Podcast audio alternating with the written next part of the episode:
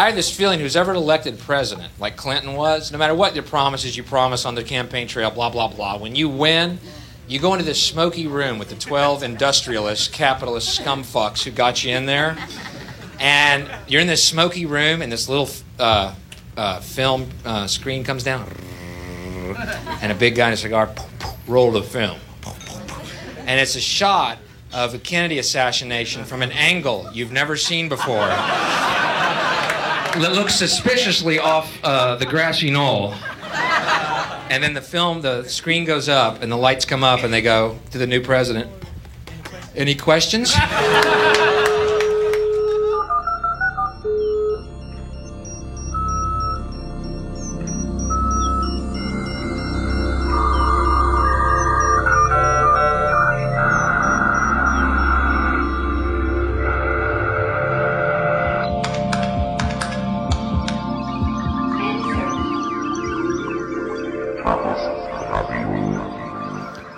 Hallo, hier ist Chaos Radio Express und zwar die Ausgabe Nummer 49.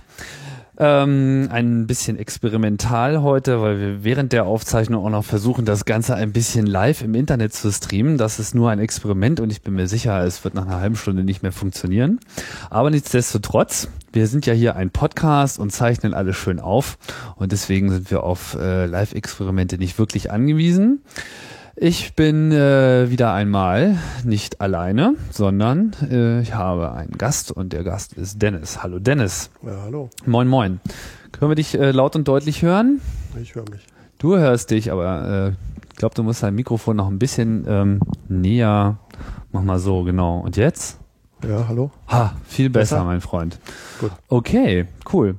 So, ähm, unser Thema heute soll sein ZFS. ZFS ist eine Abkürzung, steht, glaube ich, offiziell, steht das noch für Nee, nicht mehr wirklich. nicht mehr, genau. Irgendwann meinte man mal, es würde heißen Zettabyte File System, Aber aber er hat irgendwie mehrere Buchstaben sich überlegt, was man dann machen könnte nach FFS und UFS und wie sie alle heißen, HFS, welchen Buchstabe denn man nehmen könnte.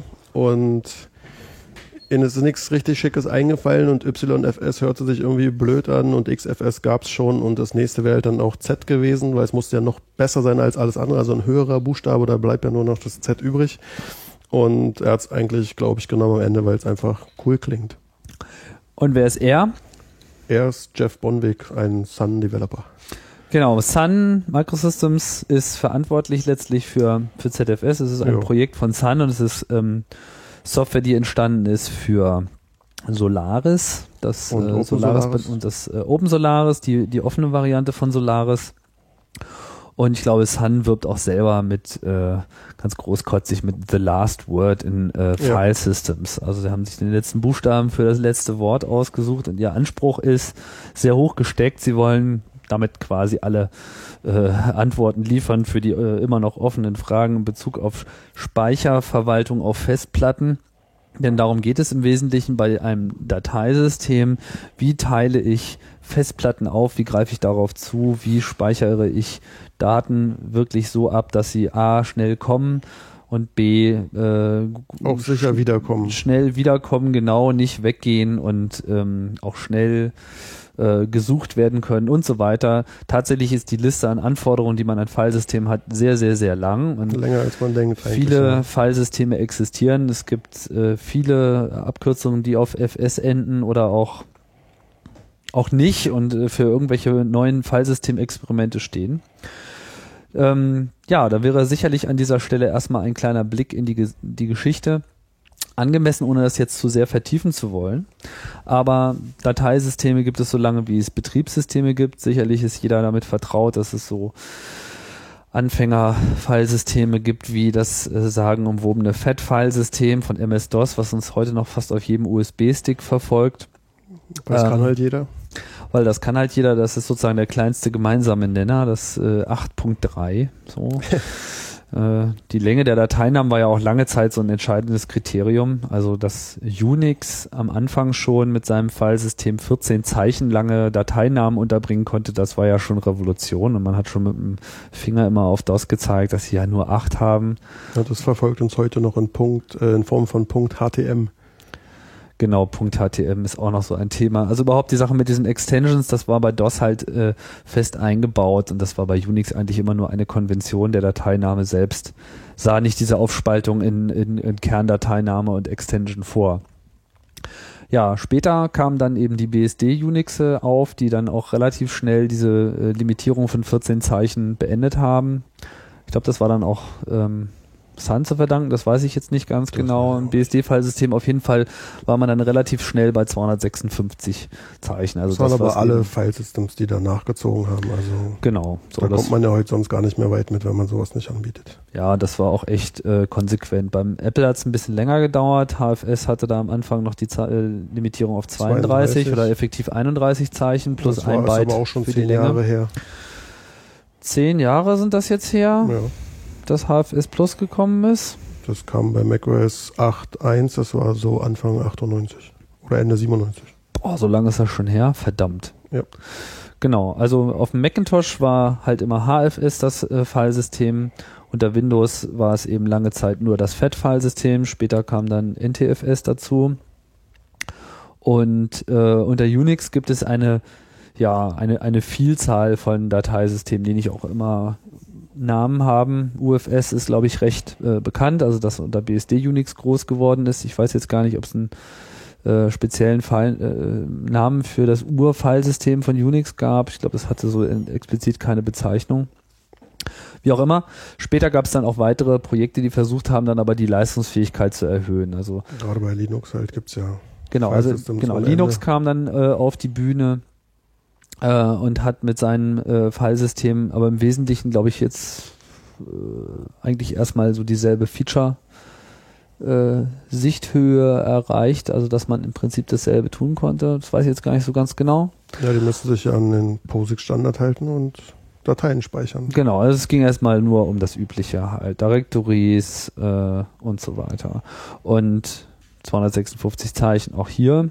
Alle haben so ihre Liebesmüh mit äh, Unicode gehabt, also mit Umlauten in Dateinamen, aber das ist ja nochmal ein ganz anderes Problem. Eigentlich hatten sie keine Mühe, sondern es gab einfach gar keine Vorgabe. Pfeilname besteht aus Bytes. Genau, das stimmt. So. Was natürlich aber auch ein Problem ist, in dem Moment, wo man halt sucht und wirklich äh, sortieren möchte und so weiter, ja. möchte man natürlich schon, dass so ein Dateisystem auch eine gewisse Vorstellung davon hat. Ja, und dann, hast du ja schon erwähnt, XFS war ein Vorstoß von ähm, wie heißen sie nochmal? Gibt es die noch? SGI, glaube ich. Genau, SGI. Gibt es die denn überhaupt noch? Das weiß ich jetzt ehrlich gesagt auch nicht mehr und äh, spielt auf jeden Fall keine große Rolle mehr. Das Filesystem ist wohl gar nicht so schlecht. Das Filesystem sei wohl gar nicht so schlecht und ähm, SGI war ja auch eine der Firmen, die sehr große Computer gebaut haben, so wie Sun, ja. die einfach ein Interesse daran hatten. Also Sun macht ja viel Storage halt. Genau, so und heute ist Sun eigentlich weit äh, allein auf weiter Flur, was äh, Unix Workstations betrifft, sind eigentlich die einzigen, die das wirklich so überlebt haben, diese ganze Phase. Und ähm, ja, jetzt haben sie dieses Problem gesehen, äh, mit den Filesystemen, dass Na, es dieses, einfach nötig ist. Dieses Jetzt ist ja schon eine Weile her. Wie lange ist es her? Das war, glaube ich, 2000 oder 2001 wurde begonnen mit fünf Leuten. Mhm. Dann wurde fünf Jahre entwickelt bis, muss dann 2000 gewesen sein, bis 2005, glaube ich, oder Ende 2005. Mhm. Und da kam dann das erste Release äh, in Open Solaris, haben sie, glaube ich, angefangen. Und später dann in einem Solaris Update. Ach, es wird zuerst in Open Solaris verfügbar. Schon, ja. Klar, erstmal auf die. Erstmal zum Testen sozusagen. Erstmal auf die Leute loslassen, die nichts bezahlt haben. genau, okay. Und Hat, dann? Wie und dann? Aber dann ging es auch an sich. Dann ging also ich habe viel Gutes gehört von ZFS schon am Anfang. Es wird bei ZFS hat eine interne Versionsnummer, die kann man erhöhen mit mit neuen Features. Ist dann äh, ja in welche Richtung ist es denn ähm, kompatibel? Weiß nicht warum. Auf jeden Fall kann natürlich die neueste Version immer die alten lesen, aber andersrum natürlich nicht. Und Aufwärtskompatibel. Ja, genau. Das gibt es jetzt bei richtig. Kommt Oder heißt es abwärtskompatibel? Ich weiß Ja, auch nicht. ja. Ich glaube, das wissen kommt, weiß kommt immer auf die drauf, ne? Sichtweise an. auf jeden Fall Genau. kann das Neue natürlich das, das Alte lesen, ist ja klar. Mhm. Und sie hatten wohl bisher, weil sie haben ja schon den Mund sehr voll genommen, ähm, noch nie einen Fehler in ihrer internen Diskstruktur, also ein Fehler in der Software, der, der, der, der die Daten wirklich zerstört. Hatten sie nie. Na, Das ist diese Geschichte auf mit ihren ganz, permanenten ganz, Tests Ganz am Anfang, genau. Und da gab es mal einen Fehler, der, der sozusagen nicht repariert werden konnte, aber der wurde sofort behoben und den gibt es auch nicht in der freien Wildbahn, wenn ich es richtig verstanden habe. Das war noch in einer ganz Also das heißt, sie haben, sie haben die ganze Zeit so eine Farm, wo überall ZFS drauf ist und wo sie die ganze Zeit nichts anderes machen als Daten schreiben und lesen und wieder schreiben das, und wieder das lesen. Tool wird, glaube ich, auch mitgeliefert. Ich muss ganz kurz mal gucken. Das ist nämlich das Z-Test. Das gibt's auch. Ja, ich habe es hier gerade nicht. Ich weiß nicht, ob ich habe hier gerade nur einen nicht-Sun-Computer und äh, weiß nicht, ob die das damit liefern. Ist, ist egal. Jedenfalls gibt es ein Tool, das heißt Z-Test. Damit kann man alle Features durchtesten und da werden irgendwie auch schnell mal 10.000 Snapshots erzeugt und wieder gelöscht und gemacht und getan und das muss halt immer funktionieren. Mhm. Also es ist halt ein Filesystem, jeder Fehler ist tödlich. Genau, also ich meine, wenn man irgendwas vertrauen möchte, dann doch bitte seinem Dateisystem und äh, ich glaube, wir sprechen da alle so ein bisschen aus einer leidenden Perspektive, weil Du besonders? äh, ich besonders, aber eigentlich, ich weiß nicht, also ich, ich meine, äh, wenn ich mir so die letzten Jahre anschaue, es hat sich extrem verbessert. Also auf Mac hat es sich extrem verbessert mit dem Schritt zu HFS Plus.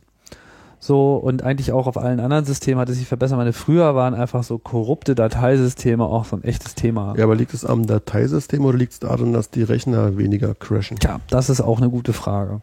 Da sind wir aber eigentlich jetzt auch beim Punkt so, was muss eigentlich ein Dateisystem wirklich leisten und inwieweit ist das eigentlich alles nur eine Aufgabe vom, ähm, vom Betriebssystem? So, ja. Ja. Läuft dasselbe Dateisystem auf einem anderen Betriebssystem besser oder heißt gutes Dateisystem, alles ist prima?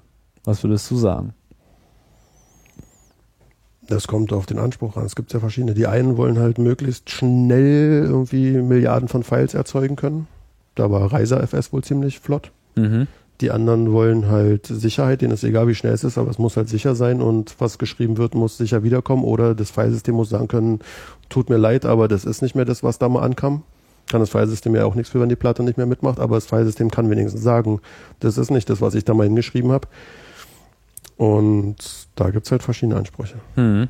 Und ZFS kann bestimmt auch nicht alles abdecken. Also ich meine, ZFS geht halt in Richtung Sicherheit, würde ich mal behaupten, aber 100.000 Files erstellen, denke ich mal, müssen die dann ein bisschen äh, Kompromisse eingehen. Okay, also was, das sollten wir vielleicht mal so ein bisschen drauf kommen, was, was eigentlich das, der Grund ist. Also warum hat ähm, Sun sich hingesetzt und noch ein weiteres Dateisystem entwickelt? Es gab ja, gab ja irgendwie schon viele zur Auswahl und die konnten auch schon 256 Zeichen im Dateinamen speichern. Also was braucht man denn sonst noch? Na, ein Grund war, dass äh, Sun ja auch eine Menge Großkunden hat, die viel Speicher brauchen. Hm. Und laut einem Sun hat äh, die Mitarbeiter alle in einen Blog geschickt. Dort wird berichtet, dass halt die Großkunden die nächsten 10, 15 Jahre oder so die 64-Bit-Grenze durchbrechen. Und heutzutage gibt es ja schon viele Files- Filesystems mit 64-Bit und hört sich alles ganz toll an. Also du meinst die Größe der Festplattenkapazität, wenn man Na, nicht eine, alle- aber von, von einem Also alle, aber oder alles von, das, was man adressiert, sozusagen vom Nullten bis zum letzten Byte, wenn man Ja. die alle durchzählt, dann kommt man mit 2 hoch 64 nicht mehr aus. Na, zurzeit kommen die schon noch aus, aber in zehn Jahren dann vielleicht irgendwann nicht mehr. Und Sun wollte halt ein Filesystem bauen, was halt ein bisschen länger hält als zehn Jahre. Wenn wir jetzt schon gehört haben, das HFS Plus von Apple ist auch schon wieder zehn Jahre alt, dann sieht man ja, wie lange Filesystems halten. Vielleicht Also hält es ja demnächst nicht mehr so lange, wenn Neues kommt. Halten, weil sie einfach mit den wachsenden Zahlen an, an Datenmengen nicht mehr klarkommen. Woran liegt das? Na, weil man immer mehr braucht. Naja, aber ich meine, warum äh, versagt das Filesystem? Was, was hält sie davon ab, äh, mit großen Platten klarzukommen? Also ist es jetzt nur die Adressierung, was sozusagen die größte Zahl ist, oder ist es so, dass einfach der Algorithmus, mit dem äh, diese Daten verwaltet werden, nicht so gut skaliert, dass es äh, Na, bei es großen halt, Platten noch die mithält? Pointe oder die, die Strukturen, die im Filesystem zur Verfügung stehen, um alles anzusprechen, sind halt zu klein. Das heißt, mehr als 64 Bit oder die entsprechende Menge auf irgendwie riesengroßen Storage-Systemen zu halten, ist einfach vom Filesystem nicht vorgesehen gewesen. Deswegen ist irgendwann bei 2 auf 64 zu Ende. Wie viel auch immer das jetzt in Worten genau war, ich kenne die. Das weiß Okay, nicht. aber dann könnte man ja einfach hergehen und sagen, okay, dann machen wir jetzt alles, was irgendwie 64-Bit ist, machen wir 128-Bit und fertig. Das würde wahrscheinlich so gehen, aber es wäre auch mehr oder weniger ein neues Filesystem. Aber dann hat man eine Menge Arbeit reingesteckt, hat es doppelt so groß, aber man hat halt sonst keine neuen Features. Und man hat vor allem das Problem, dass es auch auf kleinen Platten dann doppelt so viel Platz wegnimmt, weil irgendwie alle Pointer und Blöcke irgendwie größer sind. Mm, nö, die Daten, also hauptsächlich, der Platz wird ja hauptsächlich von den Daten belegt, die Metadaten zur Verwaltung der, der Daten Hm. sind ja nicht so viel. Also brauchen wir eigentlich gar kein neues, brauchen wir, ZFS brauchen wir eigentlich nicht. Ja, das war Chaos Radio Express 49. Vielen Dank. Ähm, es ist ja nur ein, äh, ein Aspekt, Ein genau. Aspekt. Du hast ich ein wichtiger gefragt. natürlich. Okay, also die Größe ist ein Ding und man will auf 128-Bit Adressierung gehen und man muss halt äh, das Richtige tun.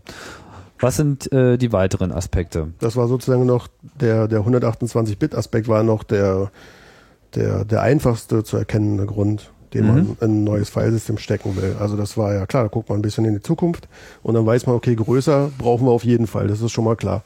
Aber es gibt halt noch andere Sachen. Zum Beispiel ist es so, dass jetzt bei einem, bei Daten, die von der Platte kommen, ähm, kümmert sich das, das Protokoll zur Platte, sagen wir mal SATA oder Firewire oder USB so ein bisschen um Checksumming, dass auf der Leitung zum Beispiel nichts kaputt geht. Die Platte kümmert sich vielleicht auch noch ein bisschen, dass dort äh, Prüfsummen sind, dass der Block der gleiche ist und dass er nicht irgendwie defekt ist. Aber es kann halt trotzdem immer mal wieder passieren. Und dann könnte das Filesystem nicht feststellen, dass der Block, der irgendwie vor fünf Jahren geschrieben wurde, ob es der gleiche ist, der jetzt gelesen wurde oder nicht. So, und das sind sogenannte Silent Errors. Das heißt, mein Programm würde Daten laden, vielleicht sogar nur ein Movie, dann wäre halt vielleicht ein Pixel irgendwie falsch, weil MPEG ist auch wieder ähm, fehlerausgleichend oder Musik. Aber ähm, sagen wir mal in einer riesengroßen Datenbank oder eine, bei einer richtigen Bank oder eine Versicherung, dann gibt's den Tuttle-Battle-Fehler, den kennen wir ja alle. Und das könnte halt passieren und das darf eigentlich nicht sein. So. Und das wollte man bei Sun auch verhindern und deswegen wird jeder Block und Blöcke sind dort nicht mehr nur 512 Bytes groß, sondern auch variabel groß und die, äh, deren Einheiten sind auch ein bisschen anders strukturiert, ist mit einer Checksumme belegt und zwar irgendeiner. Mhm. Was heißt irgendeiner? na, der Hash ist ja auch noch nicht vorgegeben. Sie haben drei dabei in Also- ihrer Initialversion von ZFS, Ja. aber es könnten in der Zukunft, falls auch mal Okay, einer geknackt heißt- wird und so, mal ein anderer kommen. Das heißt, jeder, jeder Block von Daten, also dazu muss man vielleicht mal grundsätzlich nochmal erklären, ein Filesystem, also eigentlich, soweit ich weiß, alle Filesysteme funktionieren erstmal auf der Basis, man hat da einfach viel Platz auf der Festplatte und man teilt sich das ein in Blocks. Genau. ein Deswegen Block nennt ist man das ja auch ein Block, Block Device. Devices, genau. So und ähm, wie groß diese Blöcke jetzt sind, ist äh, eine Frage der Abwägung. Umso mehr kleine man hat, umso mehr muss man eben Metadaten, um sie miteinander zu verbinden und zu Dateien als zugehörig zu kennzeichnen, Ja. äh, schreiben.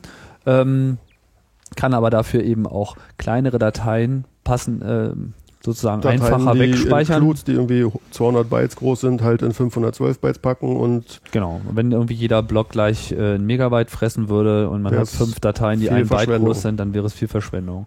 außer Aber man will halt Filme speichern, dann wird es sich andersrum wieder los. Kommt immer drauf an, also man muss halt gucken, was man Genau. braucht. Das heißt, toll ist es, wenn ein Filesystem an der Stelle schon mal variabel ist. Aber du meintest Ja. jetzt gerade, es gibt Checksummen, wir waren ja gerade eigentlich bei den Fehlern. Das heißt, Ja. in dem Moment, wo ein solcher Block geschrieben wird, wird er nicht nur geschrieben, sondern es wird auch gleich eine Prüfsumme darüber berechnet, diese Checksumme, und die, wird, dann Genau, mit mit, in diesem Block abgelegt. Genau. So Okay. dass man in der Zukunft, wenn man wieder liest, prüft man die Checksumme, stimmt noch oder stimmt nicht. Das heißt, beim Lesen der Daten prüft, also immer, Immer. prüft ZFS. Und was, was ist jetzt, wenn der irgendwie kaputt ist? Dann weiß man zumindest, dass er kaputt ist. Das ist schon mal sehr wichtig, weil dann gibt es halt diesen Silent Error nicht, weil was nützt einem dass wenn es geprüft wird, wenn man es trotzdem nicht mitbekommt. Also man will es ja wissen. Ist ja nicht so schlimm, wenn man was kaputt ist, weil wenn man schlau ist, hat man halt ein Backup, aber man weiß es halt wenigstens. Mhm. Dann, das weiß nicht, ob wir gleich einsteigen oder erst später, kann man ja, ZFS ist halt eben nicht nur ein Filesystem, sondern ist ja ein Zusammenspiel mehrerer Komponenten, sogenannt äh, ähm, das was, was andere mit ihrem, bei Linux mit dem LVN machen, diesen Logical Volume Manager. Mhm. Das ist ja auch ein bisschen ins ZFS mit rein integriert. Und ähm, man kann auch Raids erstellen. Und wenn man mit ZFS ein Raid erstellt, dann hat man eventuell einen Mirror oder ein Raid 5, was bei äh, ZFS ähm, Raid Z heißt oder Raid Z2. dann hat man redundante Daten und dann kann man, wenn ein Block defekt ist, kann das ZFS halt von der anderen Mirror-Hälfte den, den korrekten Block finden. Und da ist auch schon wieder die Sache, wenn zwei Blöcke in einem Mirror bei einem anderen System nicht gleich sind, welcher ist dann der, der kaputt ist? Bei ZFS ist anhand der Prüfsuche ganz klar zu erkennen, welcher der korrekte und welcher nicht der korrekte ist. Okay, jetzt haben wir einiges äh, vorweggenommen. Also ZFS ist ja sehr viel mehr als die bisherigen Dateisysteme, weil es eben nicht nur das eigentliche Speichern der Dateien auf der, auf der Festplatte äh, sich drum kümmert und dafür ein neues Layout wählt, was es äh, für angemessen hält, sondern es übernimmt auch eine ganze Menge Funktionalitäten, die man traditionell eigentlich außerhalb der Dateisysteme ja. äh, gesehen hat. Es gab auch da eine sehr auffällige Diskussion, glaube ich, äh, in der äh, Szene darüber äh, losgetreten, die Rampant von, Layering Violation. Die Rampant Layering Violation von Andrew Morton, den Linux-Kernel da betreut. Der meinte halt, das ist ja alles Unfug und überhaupt, da werden ja die ganzen Layer durcheinander gebracht. Was er meint, ist, dass halt Betriebssysteme eben, um mehrere Platten zu verwalten, eben solche Volume Manager haben, äh, wo man sagen kann, okay, ich blicke jetzt hier auf zehn Festplatten und die sind für mich wie eins. So, und dann will man einfach nicht, dass das Dateisystem etwas darüber weiß, weil wenn es Annahmen darüber macht, wie das Betriebssystem damit umgeht, so, hat dann kriegt ja, man das nicht so gut. Hat er auch erstmal recht eigentlich, weil mhm. man kann schön modularisieren. Das heißt, das Filesystem muss sich ja nicht ändern, wenn sich der Volume Manager ändert und andersrum. Hat aber auch Nachteile, wenn die halt nicht so schön miteinander zusammenarbeiten, dass sich dort, ich sage jetzt mal, Synergien ergeben. Weil bei ZFS äh, ergeben sich halt Synergien, dass das ZFS weiß halt, also wenn sich das ZFS um das RAID-System kümmert und ähm, bei einem normalen RAID zum Beispiel ähm, stürzt der Rechner ab und er fährt wieder hoch und er ist nicht mehr in Sync. Also der Mirror ist nicht mehr klargestellt, ähm, dass alles auf beiden Platten ist. Dann muss halt ein Resilvering stattfinden oder ein Remirroring oder wie auch immer man das nennt. Und da aber das RAID-System das Filesystem nicht kennt und gar nicht weiß, welche Blöcke belegt waren und welche nicht, heißt es, alles klar, die komplette Platte oder das komplette System wird resilvert. Man hat irgendwie, sagen wir mal, zwei 500 Gigabyte Platten, da müssen halt 500 Gigabyte von einer Platte auf die andere geschrieben werden. Also so. resilvert heißt, man muss ein Backup einspielen. Man muss die Daten abgleichen, man weiß nicht ganz genau. Mal, bevor wir, ich glaube, bevor wir das äh, im Detail nochmal auseinandernehmen, ja. sollten wir vielleicht wirklich nochmal genau zu Ende bringen, ähm, was die Features sind, die jetzt bei ZFS damit reinspielen. Also wir hatten ähm, erwähnt, es ist ein 128-Bit-Filesystem, das heißt ZFS kann sehr große Daten speichern. Dafür ist es gedacht. Riesige ja. Festplatten beziehungsweise riesige Pools von Festplatten. Ich denke, das ist halt auch so ein äh, Kernkonzept halt von ZFS. genau, das heißt äh, ein RAID, also ein System, wo man eben mehrere Festplatten kombiniert, so dass sie wie eine große äh, fungieren auf verschiedene Arten und Weisen. Das ist äh, zum Beispiel etwas, was ZFS eben mit übernimmt. Es macht halt äh, äh alle, nimmt halt mehrere Platten mit rein und ich glaube, das ist auch das erste, was man macht wenn man jetzt so ein ZFS-System hat, man, man hat halt eine Festplatte. Einen sogenannten Z-Pool oder ein Pool halt. Ein Storage-Pool, genau. genau. Das heißt, und der besteht dann am Anfang erstmal aus einer Festplatte. Na, oder aus mehreren. Oder aus mehreren, aber aus mindestens einer Festplatte sollte ja. er schon bestehen, damit man mhm. irgendwas machen kann. Zum Testen kann man sogar Files nehmen. Wenn man ein ZFS noch nicht so zu Hause ist, könnte man theoretisch zehn Files, äh, ein Gigabyte nehmen, um mal ein bisschen rumzuspielen. Dann hat man eine Simulation in Files. Die Files ja, stellen dann eine Disk, Festplatte da. So ein Disk-Image. So genau. Mhm. So könnte man schon mal loslegen. So okay. Trockenübungen. Okay. Und ähm, ja, wie muss man sich jetzt so ein Storage Pool äh, vorstellen? Also der äh, ist sozusagen ein Meta-Filesystem. Das ist jetzt erstmal, bevor es überhaupt das eigentliche Dateisystem gibt, Genau. ähm, kümmert sich das ZFS um die Verwaltung dieses Pools. Da sagt man dem Z-Pool-Kommando, welche, welche, welches Format man denn gerne hätte. Also ob man einfach einen Mirror haben möchte oder einfach nur eine Platte oder zwei Platte im Stripe oder ob es ein RAID Z sein soll. Je nachdem, welche Sicherheitsstufe man sozusagen haben möchte, stellt man sich das zusammen. Kommt ja auch darauf an, welche Hardware, Hardware man so hat. Und dann entsteht erstmal ein Pool mit der Größe, die halt die Platten darstellen und abzüglich der Redundanz, die man gewählt hat. Mhm. So, und dann liegen die da so rum und dann hat man schon mal den Vorteil, dass man eben auch mehrere Platten wie eine verwenden kann. Also wenn man jetzt noch so hier noch eine 300er und dann noch eine 400er und dann noch Kann mal eine die auch 100er. dynamisch während der Laufzeit addieren und die werden einfach mit rangegangen. Der Pool wird automatisch größer. Das heißt, das ist alles dynamisch. Man kann Ja. mit ZFS generell zur Laufzeit Festplatten hinzufügen und quasi auch den Programm unter dem Arsch das Dateisystem vergrößern. Also vielleicht für die Leute zu Hause, weil wir haben ja eine Menge vielleicht Hörer, die es zu Hause machen. Wenn man zwei Platten hat, macht man sich einen Z-Pool und zwei Jahre später stellt man fest, reicht irgendwie von der Größe nicht mehr. Dann geht man hin, kauft sich zwei neue Platten, hängt die mit dran, sagt man vielleicht wieder als Mirror und schwupp sind die mit dran und das Filesystem, was dort drin ist, da kommen wir dann gleich noch zu, kann einfach den neu dazugekommenen Platz nutzen, ohne dass man irgendwie den Rechner runterfahren muss oder das Filesystem kurz anmounten muss oder so, sondern Programme, die da drauf auch aktuell gerade laufen, vielleicht der Film, der gerade gespeichert wird, der speichert einfach weiter und on the fly wird halt der neue Platz genutzt. Man muss nichts machen, nichts anhalten, sondern Hast du das auch schon mal ausprobiert? nee. Ja, das ist natürlich, dazu braucht man natürlich auch einen Rechner, bei dem man so ohne weiteres mal eben äh, das machen kann. Klar, so über Firewire oder USB äh, extern ranklicken, das geht, aber man kennt das ja, dieses Elend mit äh, externen Festplattengehäusen.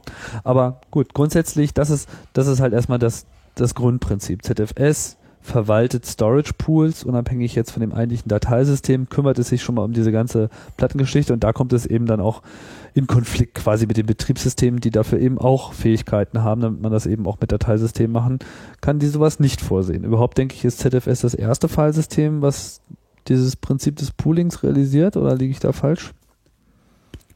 Gute Frage. Ich glaube, bei XFS war das noch nicht drin. Naja, wie auch immer. Das Auf jeden Fall ist es eine ganz wichtige Aber so Geschichte. dynamische dabei. Features Genau. haben schon andere Sachen auch. Also So. auch andere Filesystem lassen sich live resizen, das geht schon. Mhm. So, jetzt äh, hatten wir nun mehrfach schon äh, das Thema Raids. Was heißt eigentlich Raid?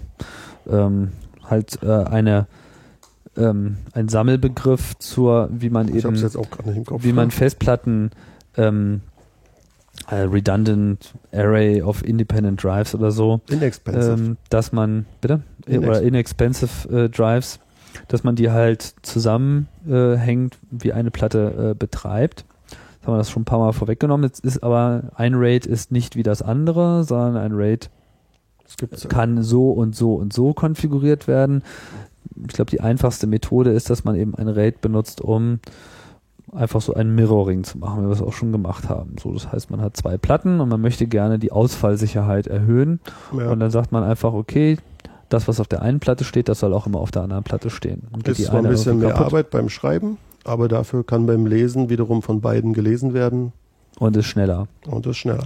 Das macht ZFS auch. Das macht ZFS auch. Und jetzt kommen wir wieder zu diesem Punkt mit der Redundanz und dieser Prüfsumme. Das heißt, die, da, da jeder Datenblock mit einer Prüfsumme geschrieben wird bei ZFS, kann Ja. man beim Lesen nicht nur feststellen, dass es kaputt ist, sondern in dem Moment, wo man so einen Mirror hat, hat man unter Umständen auf der anderen Platte oder vielleicht sogar auch in der Regel auf der anderen Platte den Block ohne Prüfsummenfehler.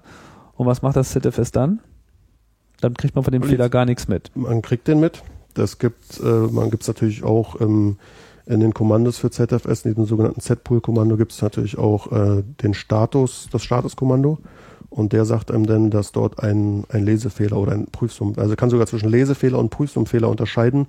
Und da erhöht sich dann einfach der Counter und dann steht so eine schicke Zeile da, was man machen soll und sogar eine URL, wo man klicken kann, wo, wo Sun das noch ein bisschen genauer machen kann. Vielleicht kommen die dann sogar da ähm, internationalisiert. Aber sie, sie korrigieren das auch. Also in dem Moment, wo es auf der einen Platte falsch ist. Wenn es wirklich nur ein Bitfehler auf der Platte war und nicht der, der physikalisch die Stelle defekt ist, dann repariert sich das auch. Mhm. Wenn natürlich die Platte an der Stelle sagt, da geht nichts mehr, dann ist das ein Fehler, den man natürlich nicht ausgleichen kann. Er kann natürlich trotzdem die richtigen Daten von der anderen Seite lesen, aber man wird halt ein bisschen ähm, stärker gewarnt. Und dann müsste man halt die Platte tauschen und eine andere einsetzen. Mhm. In Zukunft dann, das strebt den Sun-Entwicklern vor, habe ich schon gelesen, weil die erzählen ja auch ein bisschen aus dem Nähkästchen, dass auch das ZFS, so wie man es schon von den Festplatten kennt, Festplatten haben ja, weiß nicht, was kaufen, kann man kaufen jetzt 500 Gigabyte steht drauf, in Wirklichkeit sind es wahrscheinlich irgendwie 600 oder so und die 100 Gigabyte werden als, als Ausfallblöcke benutzt, falls einer kaputt ist, dass sie einen Bereich haben, wo sie denn Mhm. ausweichen können. Ach so. Na, weißt du doch. Nee, das war mir neu. dass ich Festplatten kein, keine Ersatzblöcke haben. Wie meinst du das jetzt, dass sie keine Ersatzblöcke haben? Na, dass dann die Festplatte feststellt, oh, hier die, die Spur ist im Eimer. Ab, ab sofort benutzen wir den nicht mehr, wir benutzen jetzt hier unsere Ersatzblöcke. Ach so, okay, aber mir war nicht bewusst, dass es irgendwie ein, ein Fünftel der Kapazität Das war ist. jetzt mal geschätzt. Ach so, okay. Ich dachte schon, man kauft da sozusagen gleich zwei Festplatten in einer, Na, ja. Das ist wie mit der CD. Ähm, So, und das heißt, bei ZFS möchten Sie das sozusagen roh möchten nutzen Sie das komplett. Feature auch haben, Mhm. aber softwaremäßig. Also das ZFS merkt, ups, hier ist ja ein Block kaputt. Mhm. Die Stelle benutzen wir das- nicht mehr ach so, verstehe, und wir mappen klar. das jetzt mal woanders hin, dass Mhm. du dann nicht mehr sozusagen die Platte tauschen musst, sondern das ZFS einfach ummappen kann. Wobei natürlich erst ein Block kaputt geht, wenn die Platte es schon nicht mehr schafft. Wenn die Platte es schon nicht mehr schafft, will man sie vielleicht doch irgendwann loswerden. Und das ist ja nur wirklich kein neues Feature. Das haben ja auch ganz alte Dateisysteme schon früher gehabt. Das, weil, Welches denn? ähm, Wüsste ich nämlich jetzt nicht. bringst mich ins Grübeln, aber ich kann mich erinnern, war das nicht schon bei äh, pff, na, im Prinzip kann man das ja auch bei Fett drehen, also dass man die Klar, da Pfeile- gab es immer so die Tools, die, File einfach in der, in der Block-Bitmap irgendwie die Blöcke gesetzt haben, aber es war eigentlich rein gefuscht.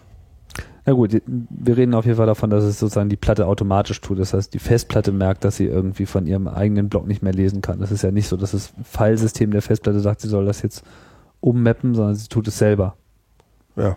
Aber es ist ja eine Festplatte. Ich sage ja, dass ZFS das in Zukunft selbst mit ihren Daten machen kann. Okay, gut. Ein, ähm, ja, ich denke, das mit, dem, mit den Pools ist jetzt, äh, ist jetzt klar und auch mit der Redundanz. Ähm, wenn jetzt so ein, wa- was, was ist denn das nächste? Also ich habe jetzt irgendwie meine zwei Platten, die habe ich jetzt irgendwie äh, da angeschlossen. Jetzt habe ich irgendwie einen Pool erzeugt, der besteht jetzt aus diesen zwei Dingern. So. Ja, sagen wir mal einen Mirror mit irgendwie einem Terabyte, damit wir mal was zum Reden haben. Genau. Okay. Mhm. Also wir, wir mirrorn jetzt die beiden Platten, damit man irgendwie auf beiden das gleiche hat und weil uns geht es vor allem um Datensicherheit, schnell genug Ja. sind die Platten sowieso und die Software äh, kommt eh nicht hinterher. Ja. Ja. Was mache ich dann? Jetzt brauche ich erstmal, brauche ich auch irgendwann mal so ein Filesystem. Das ist schon da.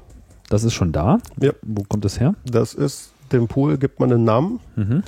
und das erste Filesystem heißt so, wie du den Pool genannt hast. Üblich ist in den, in den Examples immer, die nennen ihr Pool immer Tank. Mhm. Und das erste Filesystem wird gemountet unter slash Tank. Aha. Und da kannst du schon drin loslegen. Da hast du schon einen Terabyte jetzt. Okay. Und ja, und das sieht dann erstmal so aus, wie man sich das so vorstellt. Man hat so Verzeichnisse und kann da so reingehen. Das ist erstmal leer. und hat Dateien. Ja gut, aber das ist das, was man dann irgendwie Kannst äh, du Sachen drin kann. speichern. Mhm. Und dann wird es ja theoretisch schon aufhören, wenn es halt nicht ZFS wäre. Weil ZFS ist ja mehr als nur ein Filesystem. Ähm, dann kann man zum Beispiel einen Quota setzen. Lohnt sich natürlich nicht, weil das Tank ist ja der, das Hauptfilesystem. Aber man könnte sich ja zum Beispiel noch ein weiteres erstellen, wenn man zum Beispiel möchte. Man Was ist Quota? Quota ist, ich sage, ich habe hier noch ein weiteres Filesystem und ich möchte nicht, dass da drin mehr als, sagen wir mal, 50 Gigabyte gespeichert wird. Dann setzt man Quota von 50 Gigabyte. Mhm. Also Das eine haben aber- Begrenzung, dass ein Dateisystem über eine bestimmte Größe nicht anwachsen Genau, darf. das haben andere Filesystems aber natürlich auch. Mhm. Aber ZFS muss ja mindestens alles das haben, was die anderen auch können, sonst kommt man ja nicht weit. Das wäre das Quota. Dann haben sie noch ein Reservation. Da kann man sagen, ähm, dieses Filesystem hier soll 100 Gigabyte haben und zwar reserviert. Das heißt, alle anderen dürfen zwar wachsen, die noch parallel zu diesem Filesystem liegen, weil man aber kann nicht ja, so weit, dass das aber nicht so weit, dass dieses hat. nicht auf 100 Gig wachsen könnte. Ah ja. Das ist die Reservierung. Und das kann man immer pro Filesystem machen. Das kann man pro Filesystem machen. Jetzt muss man sich vorstellen, man hat ja, man, man denkt oder man muss ein bisschen so eine neue Denkweise entwickeln, wenn man ZFS benutzt. Weil früher war es so, man hat eine Platte und hat man überlegt, so, hm, wie mache ich denn das? Mache ich irgendwie 5 Gigabyte für die Root-Partition und dann mache ich mir noch eine für User irgendwie noch 10 Gig und der Rest ist irgendwie Data und äh, ja, Swap. Muss man immer überlegen und muss Entscheidungen treffen und später ändern sich die Bedingungen. Mist, Root-Filesystem ist zu klein, Mist, war es übergelaufen und Temp reicht auch irgendwie nicht und ah, was mache ich denn? Ich müsste alles neu machen, habe ich auch keinen Bock, ah shit. Und dann machen manche Leute haben keinen Bock mehr auf verschiedene Filesystems und dann machen sie nur ein großes, hat auch wieder Nachteile, läuft eins voll, ist das gesamte voll, ist auch Feierabend, finden sie auch nicht teuer. Also wie macht man's? Weiß man nicht. Also man kann es vorher nicht wissen. So bei ZFS kann man halt dynamisch ein Filesystem machen und ein Filesystem ist halt, man gibt dem keine Größe, außer man hat halt diese Reservierung oder man kann halt einen Quota setzen, aber es ist einfach erstmal nur da und hat, hat keine Größe, sondern es ist so groß wie der Platz, den, es, den der Inhalt belegt. Das Terabyte halt. Das Terabyte erstmal, genau. Und dann denkt man sich, okay, ich habe hier 100 User. Eigentlich würde ich es ja cool finden, wenn jeder User sein eigenes Filesystem hat. Und weil bei ZFS die Erstellung von einem Filesystem so eine, wie sagt man, cheap Operation ist, die Das sind diese Lightweight äh, File System Genau. Creation, wie sie es glaube man, ich selber man nennen. setzt das Kommando ab und es macht Klick und das Filesystem so wie ist man da. einen Es- Ordner anlegt, kann man ja, da mal wie eben man so ein Make dir Filesystem macht, kann man hier, mach mir mal ein Filesystem. Mhm. Kann man auch die Parameter setzen, schon manche, wo es gemountet werden soll. Und zack, ist so ein Filesystem da. Und das ist dann in, wenn man jetzt erstmal nichts Besonderes einstellt, wir hatten ja unser Tank-Pool, den wir so genannt haben, dann wäre es jetzt Tank Tim und Tank Dennis und Tank Tom und Steffi und wie sie alle heißen, die ganzen User, die wir so haben. Und ähm, da hätte man viele Filesystems. So, und jetzt gibt's äh, bei ZFS gibt's Properties für jedes Filesystem. Es gibt zum Beispiel, das kennen die ganzen ähm, Unix-Nutzer, es gibt dieses ähm, Access Time oder auch R-Time genannt. Und wenn man sein Filesystem ein bisschen schnell haben will, dann schaltet man das Speichern der Last Access Time ab, weil sonst auch bei jedem Lesen irgendwie das gespeichert wird, wann es denn zum letzten Mal gelesen wurde, was halt auch wieder Schreiben ist. Und Schreiben ist ja eigentlich nicht so schnell, will man ja vielleicht gar nicht haben. Auf dem Webserver zum Beispiel ist mir egal, wenn er zum letzten Mal irgendwie Fav Icon gelesen hat. So, also schaltet man das erstmal aus. So, jetzt haben wir aber 100 User. Also wir schalten ihn jetzt, jetzt einfach aus, wir fragen jetzt mal nicht. Und ähm, ich will nicht das bei jedem Einzelnen ausschalten und deswegen kann man die Property für ähm, R-Time auf den Tank setzen und es wird vererbt an alle darunter liegenden Filesystems. Also grundsätzlich gibt es also das Prinzip, dass ein Filesystem in dem Pool so erstellt wird, wie man das von Ordnern im Filesystem kennt. Ja. Und außerdem haben sie noch bestimmte Eigenschaften, wie sie sich verhalten. Wir haben es schon angesprochen, so Quota, Reservation und so weiter. Äh, und die werden vererbt. Das heißt, ich habe so ein Top-Level-Filesystem Ja. und kann darunter dann sagen, okay, hier Ja. kommen jetzt alle Home-Directory-Filesysteme und die haben aber schon mal die Eigenschaften und dann kommen darunter konkret dann auch die Filesysteme für die einzelnen User und die haben dann irgendwie so nicht mehr als 100 Gigabyte, aber äh, sollen immer 5 Megabyte frei sein, so eine Sachen Ja, lassen sich damit realisieren. genau. Okay. Das ist sozusagen, die Filesysteme werden verwaltet wie Files in einem Filesystem, könnte man so sagen. Mhm. Und da gibt's halt, jetzt müssten wir, weil das sind ja auch die Features von ZFS, die Properties so ein bisschen durchgehen. Ja, was, was, also, okay, also Quota und Reservation waren jetzt sozusagen schon solche Ja. äh, Properties. Dann Was gibt's da noch? Dann gibt's zum Beispiel noch, was auch interessant ist, was auch ein großes Gibt's Feature ist. Verschlüsselung? Verschlüsselung gibt's noch nicht, ist aber schon in Arbeit und wird irgendwann kommen. Sun ist noch nicht ganz fertig, die Verschlüsselung an sich funktioniert, nur das Key Management muss noch in die ZFS Admin Tools integriert werden oder in, wahrscheinlich in Solaris insgesamt. Die haben ja da ein bisschen größeres Sicherheitsframework und dort soll es integriert werden. Aber dem Developer, äh, der kann schon mit seinen Kommandos irgendwie verschlüsselte Filesystems oder Pools mounten und, und starten und verschlüsseln und lesen und so weiter und so fort. Das geht alles schon. Mhm. Die, die Blockstruktur und das, das On-Disk-Format, das sogenannte, ist dafür schon vorbereitet. Und wenn wir schon bei Encryption sind, da gibt es was, was halt ziemlich ähnlich ist von, vom Aufbau her ist halt die Verschlüsselung, nee, Quatsch, das hatten wir gerade nicht die Verschlüsselung, sondern die Komprimierung. Mhm. Und die existiert auch schon. Und Das heißt, die Daten werden verschlüsselt. Äh, Quatsch, Mann, schon wieder. Komprimiert. verkleinert, ja. Verkleinert, auf ja. welcher Im- Basis? Jetzt so wie MP3 oder was? Nee, ist natürlich ein sogenanntes Lossless-Komprimierungsverfahren. Ja. Könnte man wahrscheinlich auch einbauen und gucken, was passiert. Wir optimieren ihre Daten automatisch. Ich Ja. meine, es, es wurde auch schon angedacht, ähm, dass halt das ZFS eines Tages so schlau ist und erkennt, was gespeichert wird, zum Beispiel Musik, und dann natürlich jetzt nicht MP3 irgendwie Encoder darauf losjagt, aber halt vielleicht den FLAC einsetzt. Den Fleck? Ja, das ist ja, FLAC ist ja ein Lossless Audio Encoder. Achso, diesen FLAC-FLAC. FLAC, Okay. FLAC. Ah, das ist Genau. die Dat. Okay, verstehe. Genau, dass das sie gucken, aha, hier kommt irgendwie Audio und wir komprimieren jetzt mal Audio. Mhm. Das wäre theoretisch in der Zukunft machbar. Natürlich auch bei jedem anderen Filesystem, was irgendwie Komprimierung hat, nicht nur bei ZFS. das performt. Äh, ja, manchmal ist den Leuten Performance ja nicht wichtig. So eine Riesenfirma, die so ein Audioarchiv hat, da gibt es ja so ein paar, die Online-Musik verticken zum Beispiel. Ne? Mhm. Die könnten ja sowas gebrauchen. Vielleicht brauchen die es ja gar nicht so schnell viel Brauch. Vielleicht haben die ja keinen Bock, so riesengroße EMC-Schränke zu kaufen mit so viel Daten und die brauchen es ein bisschen kleiner. Hm. Hm. Okay.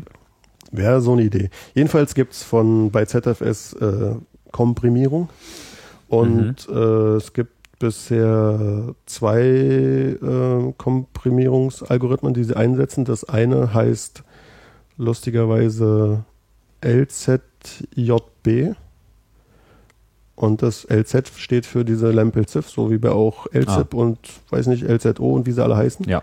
Mhm. Und das JB steht, äh, wie hieß der Developer von Sun nochmal? Jeff Bonwick.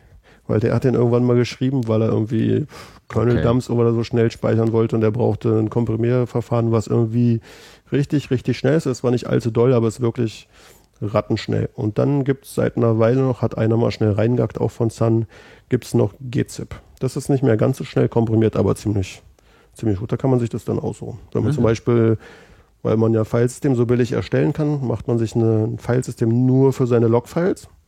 Sagt man hätte da gerne gzip, weil da wird ja immer nur angegangen, da passiert ja nicht allzu viel. Und die werden dann schön komprimiert abgelegt. Also ZFS bringt grundsätzlich die Intelligenz mit oder die Möglichkeit für Intelligenz mit, dass man eben die Daten auch in Abhängigkeit von ihnen selbst spezifisch Das war, speichert. das war in die Zukunft geschaut. Okay. Aber, aber das Komprimieren ist natürlich dauerhaft. Da guckt er nicht nach, sondern wenn man es einschaltet, legt er los und wenn man es abschaltet, hört er wieder auf.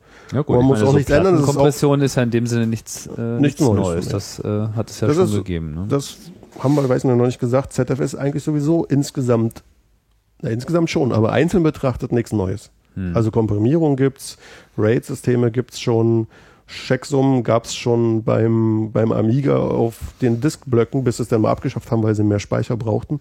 Aber auch da gab's schon Checksummen. Aber das alles in einen Topf zu packen und, und als Einheit wirken zu lassen, das gibt's noch nicht. Und das ist der große Unterschied von ZFS. Und da kommen wir auch wieder auf die Rampant Layering Violation zurück. Das ist halt eben schon ein Vorteil, wenn das Filesystem weiß, was das RAID macht und wenn das RAID weiß, was das Filesystem macht. Hm. Dann können wir nämlich das zu Ende erklären, was wir vorhin hatten. Nämlich, dass wenn so ein Mirror, dein Mirror, den du hast mit deinen zwei Platten, mit dem Ja. Terabyte, wenn das nicht mehr in Sync ist, wenn du jetzt unter FreeBSD mit diesem Geom einen Geom-Mirror hättest, ich habe mit dem in letzter Zeit so viel Ärger, deswegen muss ich jetzt mal ein bisschen abrenten. Wenn der nicht in Sync ist, dann musst du halt da irgendwie stundenlang sich synken, weil 500 Gigabyte mal so schnell umgeschrieben, das geht halt nicht so flott. Das dauert irgendwie ein, zwei, drei Stunden, bei größeren Systemen elendig länger. Und auch noch in dieser Zeit ist dein System mehr oder weniger lahmgelegt, weil die Platten laufen ja auf Volllast, weil der eine liest Volllast, der andere schreibt Volllast, da geht nichts mehr, also nicht viel. So, bei ZFS ist es aber so, unser Terabyte Rate, also unser Terabyte Mirror in ZFS ist noch nicht ganz voll.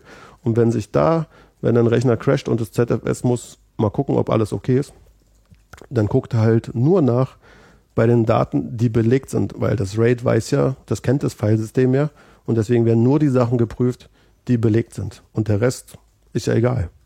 Und das Geom, der Geom-Mirror, der weiß nicht, was belegt ist und was nicht, der muss die gesamte Platte prüfen. Das heißt, der Geom braucht irgendwie, obwohl die Platten vielleicht leer sind, die sind ja irgendwie gleich nach dem Erstellen, ist ja der Rechner abgestürzt, musste das Terabyte rüber kopieren. Bei dem ZFS bootest du und der ist schon fertig mit Prüfen, weil es ja noch leer war. Der prüft, äh, der prüft da gar nichts, weil nichts da ist. Das ist der Unterschied. Mhm. Bei ZFS weiß sozusagen die eine Hand, was die andere macht und bei, dem, bei den Modulen ist es nicht ganz der Fall, weil ja die Kommunikation zwischen den Modulen halt nicht so schön ist, wie sie sein könnte. Sonst wäre es ja kein Problem. Ja, ja, das ist äh, auch so in der öffentlichen Diskussion, immer wenn es äh, darum geht, so ist ZFS nicht eine riesen aufgeblasene, eierlegende Wollmilchsau. Ähm, schon immer die Antwort Bisschen, auch ja. von Sun gewesen, so äh, ja, mag erstmal so scheinen, aber unsere Sichtweise ist, wir packen einfach das rein, von dem wir glauben, dass es jetzt da rein, dass es da Gehört. einfach reingehört, dass man das jetzt einfach mal braucht und äh, wir reden eigentlich auch nicht mehr, also ZFS ist eigentlich ein Scheißname, ja, weil es irgendwie ein Weil es ist halt nicht nur ein Fallsystem. es ist genau, es ist nicht nur ein Filesystem, sondern es ist ein File System System, so Ja. es ist mehr ein Pool System. Ähm, aber ich glaube, die Diskussion um ZFS wär, wäre auch nicht so, wenn es nicht so heißen würde. Könnte sein, ja. Und ähm, ja, und, und äh, das zweite Argument, was sie halt bringen, was ich auch durchaus nachvollziehen kann, ist, dass eben bei diesen vielen Layern, die sie in, in einem Blick sehen, man einfach Informationen ganz unten oben braucht. Also ein anderes Beispiel, äh, was genannt wurde, war jetzt so bei Streaming, wenn man einen Streaming-Server hat, man hat große Dateien und dann lesen oben einfach 20 Prozesse lesen dieselbe Datei an unterschiedlichen Stellen. So, Ja. Weil der eine ist bei dem Stream da und der andere ist bei dem Stream da und der andere ist bei dem Stream da, wie das eben so ist. 30 Leute hören irgendeine Datei übers Internet. Das heißt, das Filesystem muss unten 20 verschiedene Klienten auf die gleiche Datei schicken, aber jeder liest an einer anderen Stelle. Und die lesen natürlich dann vollkommen unkoordiniert, ja, je nachdem, Random der eine mal vorne, sozusagen. der andere mal hinten und so. Und dass man an der Stelle eine sehr viel äh, sensiblere Caching-Strategie an den Tag legen kann, wenn man eben sowohl über diesen Kontext oben Bescheid weiß, als auch über den Kontext auf der niedrigsten Ebene, Ja. ist nachvollziehbar. Ich meine, ob sie das jetzt schaffen, ja, Na, das ist äh, eine andere hat Frage. Halt ZFS oder nicht nur angeblich, ich glaube, sie sagen es halt richtig so, hat da schon äh, Algorithmen drin, um diese Leseverhalten, diese random aussehenden Leseverhalten schon zu optimieren. Das ist der sogenannte Elevator Mode oder Elevator Algorithmus, dass halt äh, nicht in random Access auf die Platte zugegriffen wird, sondern die Zugriffe werden nach physikalischen Blöcken sortiert, sodass der Kopf einmal hin und einmal herfährt und dabei alles einsammeln kann, was unterwegs liegt, ohne dass er andauernd 20, 30 Mal für die einzelnen Streaming-User hin und her springen muss, sondern es wird in einem Rutsch durchgelesen Mhm. und damit können halt die Accesszeiten irgendwie verringert werden. Wie weit das funktioniert, weiß ich noch nicht, weil so tief habe ich es noch nicht getestet, ist wahrscheinlich auch gar nicht so einfach möglich. Bräuchte man auch erstmal. Ja, das ist, ja, ja, ich meine, am, am Ende macht so ein Rechner ja dann auch noch ganz andere Sachen. Ja. Und ob er es dann immer geschafft hat, äh, er dann immer schafft, das alles zu optimieren, weiß der Geier. Das werden dann die sogenannten Real-World-Tests zeigen. Ja. Eine Sache, die mich sehr ähm, berührt hat, als ich das erste Mal über ZFS gelesen habe oder gehört habe vielmehr. Ich habe mal so eine Präsentation gesehen, da war ich schon äh, recht angetan, ist die Fähigkeit, Snapshots zu machen. Auch das ist Ja.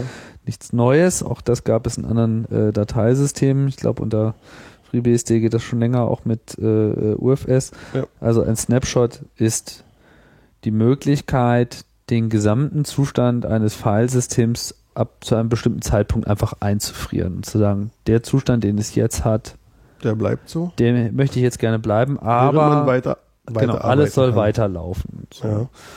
Wie funktioniert das? Das gibt es auch bei Das ZFS. gibt es auch bei Z ZFS, das ist eins auch der Hauptfeature. Und zwar erstellt man halt ein, na, ich weiß nicht, ob man es jetzt leicht erklären kann, man erstellt halt einen Snapshot, der jetzt die aktuelle Zeit abbildet. Das heißt, Arbeit- man sagt jetzt einfach, jetzt ist Mitternacht, irgendwie Jetzt ist Mitternacht, Montag, ich genau. mache meinen wöchentlichen Snapshot. Genau, man hat irgendwie, sagen wir mal, seine 1000 Mails nachts. Da macht man dann einen Snapshot und der Snapshot hält diese 1000 Mails und die Blöcke, die dadurch belegt sind, fest. Wenn jetzt noch Mails dazukommen, sind in diesem Snapshot natürlich nicht enthalten. Aber angenommen, nachdem der Snapshot erstellt wurde, ähm, werden aus Versehen 10 Mails aus den ersten 1000 gelöscht. Dann wären die ja theoretisch weg. Da aber der Snapshot die Blöcke festhält, weil er die ja braucht, werden die im Snapshot nicht gelöscht. Und deswegen kann man weiterhin auf die Blöcke zugreifen. Ich weiß nicht, ob es jetzt gut erklärt habe, ist ein bisschen schwierig. Naja, ähm, Oder auch wenn danach eine Mail verändert wird oder eine Datei, lassen wir die Mails mal weg. Ja, ich meine, Ähm, wa- was er ja macht, ist, dass er sich im Prinzip, ich meine, die Blöcke, wo die Daten sind, das ist das eine, aber das Wichtige ist ja immer das Verzeichnis der Dateien. Das, was sozusagen sagt, was es überhaupt gibt. So. Ja. Im Prinzip ist ja ab dem Moment, wo man einen Snapshot macht, hat man dann einfach zwei vollständige Verzeichnisse. Das alte zum Zeitpunkt des Snapshots und das aktuelle, was sich halt weiter laufend ändert, wo Dateien hinzukommen und wegfallen, neue Ordner und umbenannt werden und pipapo. So. Letztlich verweisen die aber auf dieselben Blöcke. äh, äh, Blöcke. Also ein Snapshot belegt erstmal keinen Extraplatz, sondern in dem Augenblick, wo man einen Snapshot erstellt, wird nur, werden sich alle Blöcke gemerkt, die zu diesem Zeitpunkt existierten. Und es werden keine neuen erzeugt wegen des Snapshots, sondern erst danach. Das ist diese Copy- und Write-Geschichte. Das heißt, erst Genau. in dem Moment, wo wirklich auf einen Block neu zugeschrieben wird und Ja. da würde sich jetzt irgendwas ändern, in dem Moment wird er kopiert. Das heißt, die eine Kopie ist für den Snapshot Ja. oder für auch beliebig viele andere Snapshots, wo der auch Ja. noch mit äh, Es wird ja nicht noch richtig spielt. kopiert, sondern das hat sich ja wohl was geändert an dem Block, dann wird die neue Änderung. Das neue wird wo- geschrieben und das alte wird gelassen. Okay, das alte genau. wird gelassen, Mhm. so. Und dann ist halt Aber man nennt es ja Copy on Write, ne? Also das, Ja, das ist aber okay, diese, okay. Aber ja, das okay, ist das- stimmt schon. Mhm. Und ähm, bei einem Snapshot wird halt die alte Kopie weiter festgehalten, weil man hat ja gesagt, man möchte sie festhalten. Und aber auch grundsätzlich, selbst wenn man keine Snapshots anlegt, wird trotzdem mit Copy on Write gearbeitet. Immer. Es wird bei ZFS immer mit Copy on Write gearbeitet. Warum? Na, damit bei auch wieder, sagen wir mal, einem Absturz von deinem Rechner und du bist gerade dabei, du hast gerade den Block so halb rausgeschrieben, aber noch nicht ganz. Dann kommt dein System wieder hoch und dann liegt dort so ein halber Block. Und wenn bei, wie bei anderen Systemen der über, den, über das Original drüber geschrieben worden wäre, dann wäre das Original weg und der neue wäre noch nicht da, kaputt. So.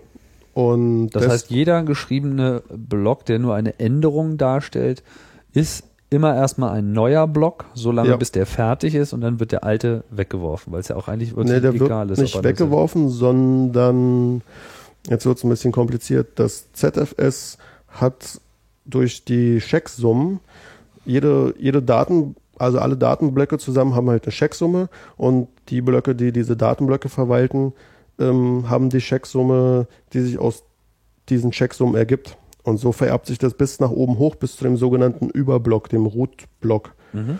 Und So ähm, heißt er auch. der heißt auch so. Der und Überblock. der, der ist auch die Block. wenn man in die On-Disk, äh, das On-Disk-Format guckt von, von ZFS, dann ähm, gibt's ja so einen Hexcode, wie der erkannt wird, die ID von dem Überblock. Und es ist so, dass es, ähm, so wie Dead Café und Deadbeat, haben die halt den Überblock genannt mit, ich weiß nicht mit welchen Zahlen und Buchstaben, aber so, dass halt Überblock dasteht. Ein U in Hex? Na, nee, ein U war es nicht, aber, aber der heißt, muss man, ich, müsste man mal raussuchen, aber da gibt's auf jeden Fall. Schlagen wir nochmal nach. Können die Leute ja auch äh, äh, so rausfinden. Aber Ähm, es ist halt der sogenannte Überblock. Okay, wir jedenfalls- haben einen Link in den Shownotes. Der Hinweis auf die tollen Shownotes bei Chaos Radio Express. Die werden dann nachgeliefert, ja. Ja, nee, die werden sogar mitgeliefert, weil ich schreibe die ja vorher noch alle schön in die Datei rein, bevor das hier gepostet wird. Und das heißt, jetzt in diesem Moment, wo man das gerade hört, kann man auf seinem iPod Ah, schön verstehe. äh, auf die Lyrics Für uns nach, für den scrollen. User live. Schon für die, äh, ja genau, aber natürlich auch auf der Webseite. Zu Chaos Radio, die übrigens bei Chaos Radio CCCD, jetzt können wir einen kleinen Werbeblock hier einführen, bei Chaos Radio CCCD äh, abliegt. Chaos Radio Express 094 und auch wenn ihr natürlich ähm, Feedback habt zu dieser Sendung, zu dieser und wie auch anderen Sendungen immer chaosradio.ccc.de. Gut, aber das geht ja eigentlich an Anfang oder ans Ende, aber bevor ich es wieder komplett vergesse.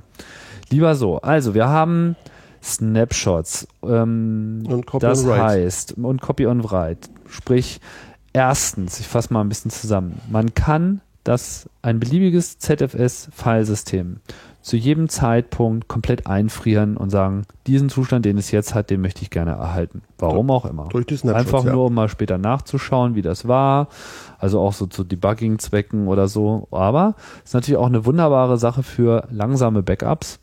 Weil man hat immer das Problem, wenn man irgendwie auf dem Rechner irgendwas aktiv tut, irgendein Programm arbeitet, was weiß ich, Wenn man nicht nur einmal nachts backuppen möchte, sondern jede halbe Stunde, macht man jede halbe Stunde einen Snapshot. Und dann kann man in Seelenruhe diesen Snapshot backuppen. Wie greift man darauf zu, auf diesen Snapshot? Da, gibt's gibt es so einen kleinen Trick. Der kleine Und Trick. zwar in unserem, sagen wir mal, du hast ja jetzt ein User-File-System in unserem Genau, User Tim. User, Tank Tim, genau. Tank du bist Tim, ja in was Tank Tim drin. Tank Tim. Und in Tank Tim gibt es einen Ordner, der ist nicht sichtbar. Panzer Tim. Nee, der heißt .zfs. Punkt ZFS. Genau, Mhm. der ist aber nicht sichtbar. Auch nicht, wenn man äh, ls-la macht. Den sieht man nicht. Mhm.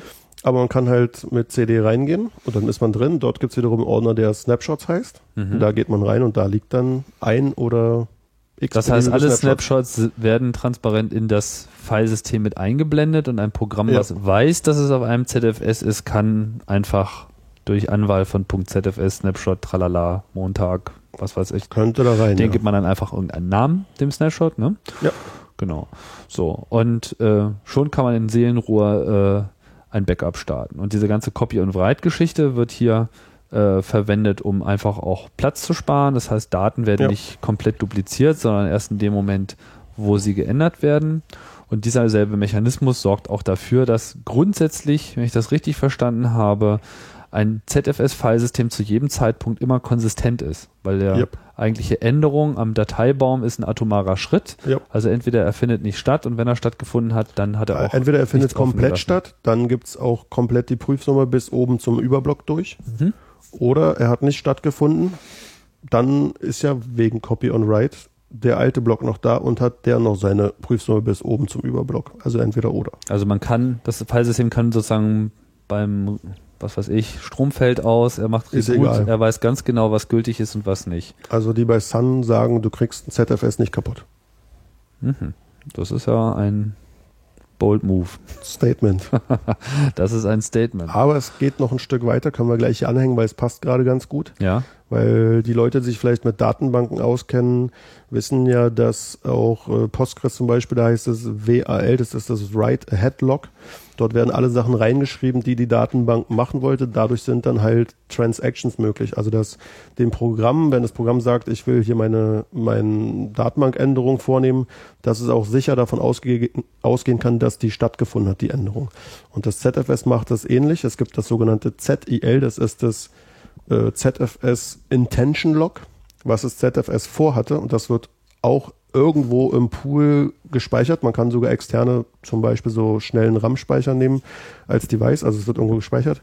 Und selbst beim Absturz, wenn das ZFS wieder hochkommt, kann es nachgucken, was war denn meine letzte Also in, Intention in, in so und nicht kann- flüchtigen Speicher, in so non-volatile. ja, das ist jetzt RAM so der, der neueste Scheiß, den die Okay. Datenbanken ausmachen, damit es flott ist. Aber eigentlich ist es innerhalb des Pools, wird es Okay. gespeichert.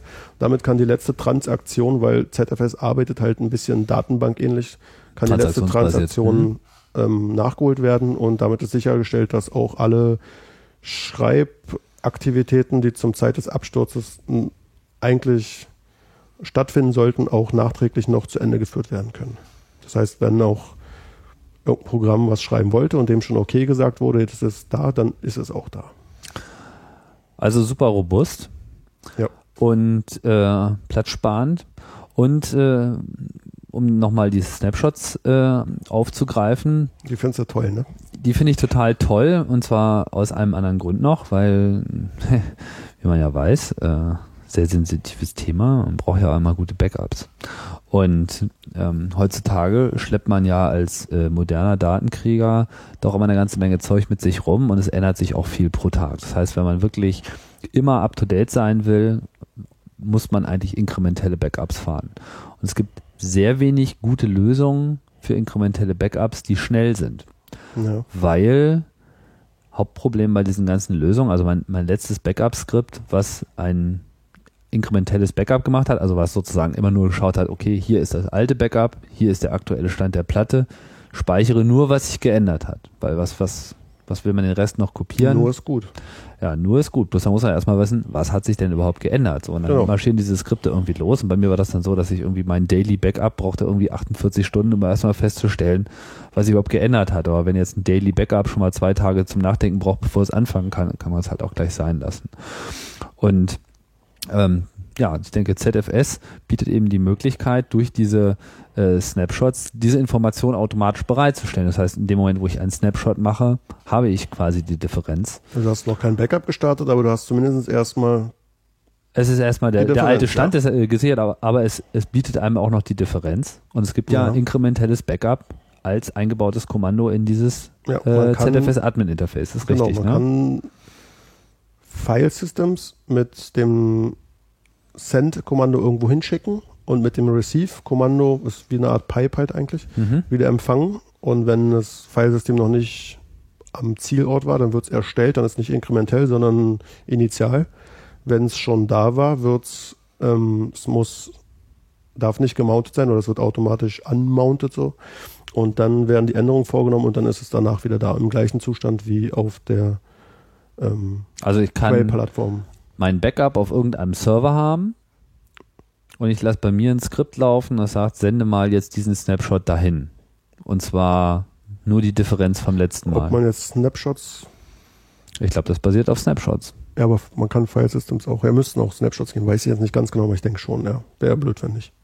So habe ich das mal gesehen in Ja. einer Präsentation, dass man im Prinzip sagt, jetzt mache ich hier mal einen Snapshot und den äh, kann man Ja. dann eben über das Netz auch über eine verschlüsselte SSH-Verbindung. Ja, einfach rüberschicken, auf der so. anderen Seite, das kann man in einen One-Liner machen, also auf jeder Seite. Ja, und dann, und dann ist ja, und wenn das Backup dann fertig ist, braucht man den Snapshot unter Umständen gar nicht mehr und dann kann man den auch gleich wieder fallen lassen, sodass man eigentlich nur für die Zeitpunkt, für den Zeitpunkt des, Ja. des inkrementellen Backups kurz die Luft anhält, Na, das du könntest auf dem Rechner, wo du es hingeschoben hast, den Snapshot noch machen, dann hast du da noch ein bisschen mehr Sicherheit. Dass man dann, dann diesen Zustand dann auch einmal Ja. einfriert, klar. Ja. Mhm. Ja, aber das, das Schöne ist, dass man dann im Prinzip äh, eine Basis hat für ein System, was ich eigentlich die ganze Zeit backuppen kann, ohne dass es irgendeinen Ja. äh, unanständigen Overhead gibt. Also der Overhead ist natürlich da, weil auf einmal muss der Rechner die ganze Zeit alle Daten, die er auf die Platte schreibt, auch nochmal irgendwo ins Netz senden. Aber was gibt's Cooleres als ein Backup, was nur eine halbe Stunde alt ist? Und inkrementell halt. Und inkrementell, wenn die Daten kaputt sind. Tja, Ja. also ZFS ist halt wirklich, ähm, wie soll ich sagen, das ist, äh, es hat schon ein bisschen was von eierlegender Wollmilchsau. Na klar. Was sind denn die Nachteile von ZFS? Ja, lass mal nachdenken. Also ich würde behaupten, Ja, okay, wenn du welche weißt, sonst. dass es erstmal nicht ganz so schnell ist wie so ein, so ein, sagen wir so, mit jedem neuen Feature, was ZFS mehr kann, gehen, geht erstmal ein bisschen Performance drauf, würde ich behaupten. Man kann den natürlich vielleicht mit intelligenten Caching-Algorithmen und so weiter, kann man es halt ausgleichen. Aber ich würde mal behaupten, Leute, die einen normalen ähm, Read-Through und Write-Through-Test machen, also nur, nur einen, einen Stream lesen, so schnell wie möglich, dass ZFS da nicht so nachkommt wie, weiß nicht, X3 oder wahrscheinlich ist es in so einem Fall HFS sogar schneller. Aber ähm, das weiß ich nicht. Aber wenn es darum geht, halt zum Beispiel einen Mirror zu synken oder Snapshots zu erstellen oder File-Systems zu erstellen, dann ist ZFS wiederum weit vorne. Hm. Weil du kannst halt 10.000 File-Systems erstellen und das dauert, kommt auf den Rechner irgendwie keine ein, zwei Minuten. Wobei das macht man natürlich jetzt nicht besonders häufig. Ja, wieso? Was, 10.000 Dateisysteme erstellen? Ja, wieso nicht? Wozu brauche ich die denn? Stell dir vor, du bist bei, Stell dir vor. bei Google. Ja. Ich glaube, sie machen es anders, aber und die haben irgendwie ihre Mail-User und du machst jedem User sein eigenes Filesystem. Zum Beispiel. Hm. Ach die so. machen es nicht so, aber Okay, irgendeine andere Firma, die haben 100.000 Mitarbeiter und jeder soll sein eigenes Filesystem haben auf irgendeinem riesen Storage-Teil. Achso, du meinst jetzt, um, um diesen einmaligen Vorgang zu machen, geht's schnell, aber man muss ja nicht am laufenden Meter. so Nee, nee, nicht am laufenden. Meter, aber man muss Okay. es ja vielleicht irgendwann mal machen. So. Aber ähm, das ist jetzt vielleicht mal ganz interessant, weil von ZFS wird ja immer so ein bisschen äh, gesprochen, als wäre es die Zukunft. Es ist ja auch ein bisschen die Gegenwart. Wo gibt es ZFS heutzutage in laufend? Hatten wir es nicht schon? Nee. Hatten wir noch nicht besprochen. Also Okay. wir hatten besprochen, Also- dass es bei Solaris und oben Solaris da ist, aber Genau. nicht, wo es sonst noch verfügbar ist. Okay, ähm, seit, was haben wir jetzt, 2007? Haben wir letztes Jahr, 2006, hat Genau. Willkommen. Hier ist Chaos Radio Express äh, mal nachdenken. 049 Ist ja auch- und wir haben den 20. Oktober 2007, damit wir hier ja mal einen Zeitstempel haben. auch bald wieder vorbei das Jahr. Ja, ja, das geht immer so schnell. Ähm, Genau. Es gibt den Pavel Jakub Davidek auf FreeBSD, ist dort ein sehr aktiver Programmierer, Developer. Und der hat, ähm, weiß nicht, Sommer letzten Jahres oder ein bisschen früher angefangen, ZFS nach FreeBSD zu portieren. Mhm. und war dann nach ich glaube, er hat irgendwas von zehn Tagen geschrieben, so weit, dass er so seine Command-Line-Tools schon so ein bisschen so benutzen konnte. Es ging natürlich noch nichts, aber so, er konnte schon mal bauen und hatte eine Basis, wo er dann sozusagen anpassen konnte. Mhm. Das waren, glaube ich, wirklich zehn Tage und haben alle erstmal gestaunt. Leider hat es dann halt bis vor zwei Wochen gedauert, dass er nochmal so ein Patch rausgetan hat, dass es auch wirklich einigermaßen stabil ist. Vorher hatte er so ein Problem, was er selber nicht hatte, aber viele andere. Jedenfalls, ähm, lange Rede, kurzer Sinn, unter FreeBSD kann ich seit zwei Wochen bisher stabil meine eigenen Erfahrungen ZFS benutzen. Mhm. Mein Backup-Server läuft schon da drauf, also ich hoffe, es geht gut. Und äh, Angeblich doch unkaputtbar. Daten sind mir noch nie kaputt gegangen. Ich habe vorher schon damit rumgespielt und das FreeBSD hatte dann immer irgendwie Kernel Panic, Panic weil KMM zu wenig und so weiter. Das war dieser, dieser Bug, der noch genervt hat seit Monaten. Und mein Rechner ist ein bisschen älter und hat zu wenig Speicher. ZFS ist sehr speicher- und CPU-hungrig natürlich durch die Kompres Komprimierung, durch die Hashes. Hier setzt du ein. Die Klar. Kompression setzt du ein. Na sicher. Bringt denn das viel? Bei Logfiles? Bei, Ich weiß nicht. Bei Mails? Ich habe eine Komprimierungsrate bei meinen Mails von, von zwei oder so. Das heißt, Und du belegst nur die Hälfte des Platzes. Ja, für meine Mails. Also ist, ist so ein Firmendingens. Und äh, die Logfiles werden auch da drauf gespeichert und weil Logfiles sowieso immer das gleiche drin steht, weil sind ja immer die gleichen Klicker, äh, ist es eine Komprimierungsrate von 5. Puh. Ja. Das heißt, man spart sich automatisch, ohne dass man irgendwas auf Anwendungsseite machen muss, einfach Platz. Ja. Ah, okay, das ist cool. Und wie sieht dein, äh, dein Backup-Setup so aus? Also was, was nutzt du dann noch von ähm, FreeBSD, also von, äh, von ZFS aus unter FreeBSD, um dein Backup jetzt zu machen? Also Na, ist das jetzt auch so ein halt inkrementelles Auch Backup? so ein Tank, der heißt auch so, weil ich finde es toll. okay. Da drin habe ich äh, verschiedene File-Systems für die verschiedenen Rechner, die gebackupt werden, wie Mail und Web und äh, was gibt's noch, irgendwie Wikiblock und die ganzen Standard-Sachen. Mhm. Und ähm, da benutze ich halt die Komprimierung für alles, was Text ist, so Mails und Logfiles. Und es ist so, dass ich vom Originalrechner mit AirSync eine Kopie auf den ZFS-Rechner schiebe.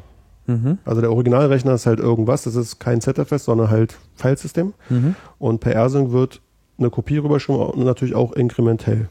Und nachdem ich das getan habe, das passiert alle Stunde bei den Mails, ähm, wird ein Snapshot erzeugt.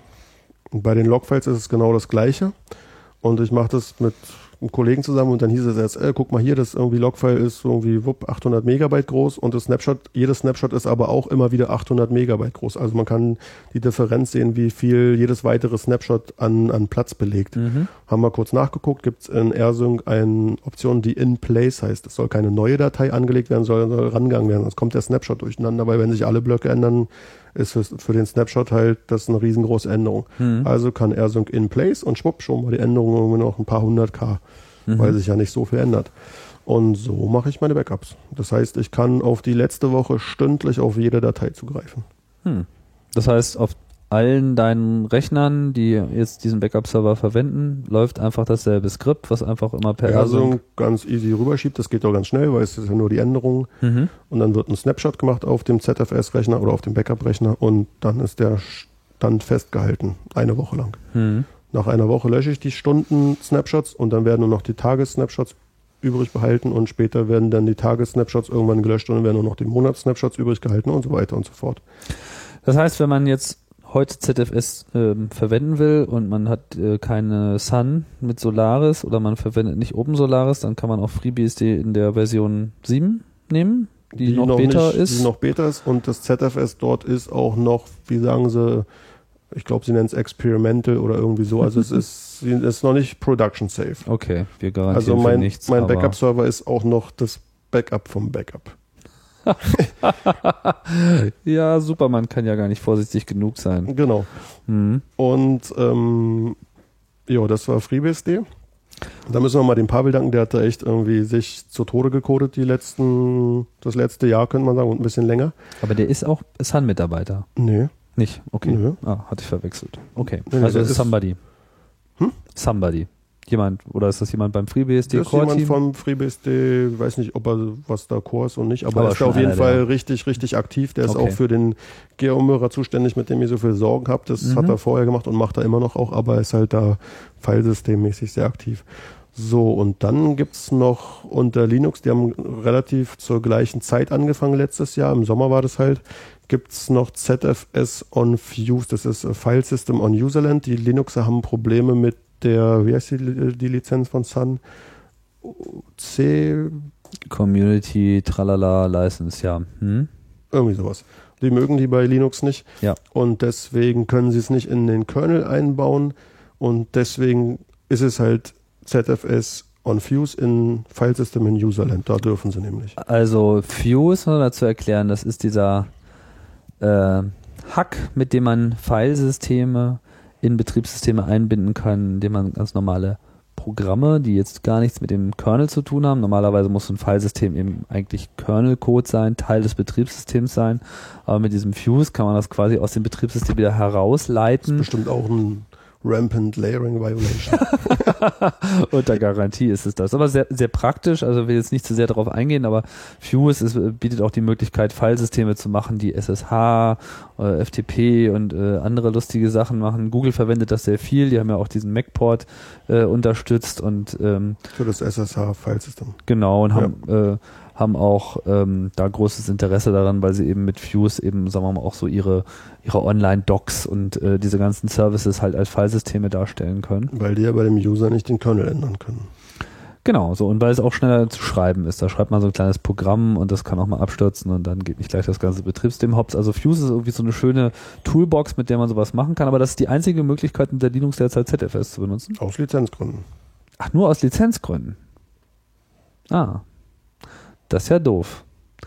Und Ja, die haben ja auch ein ZFS dadurch.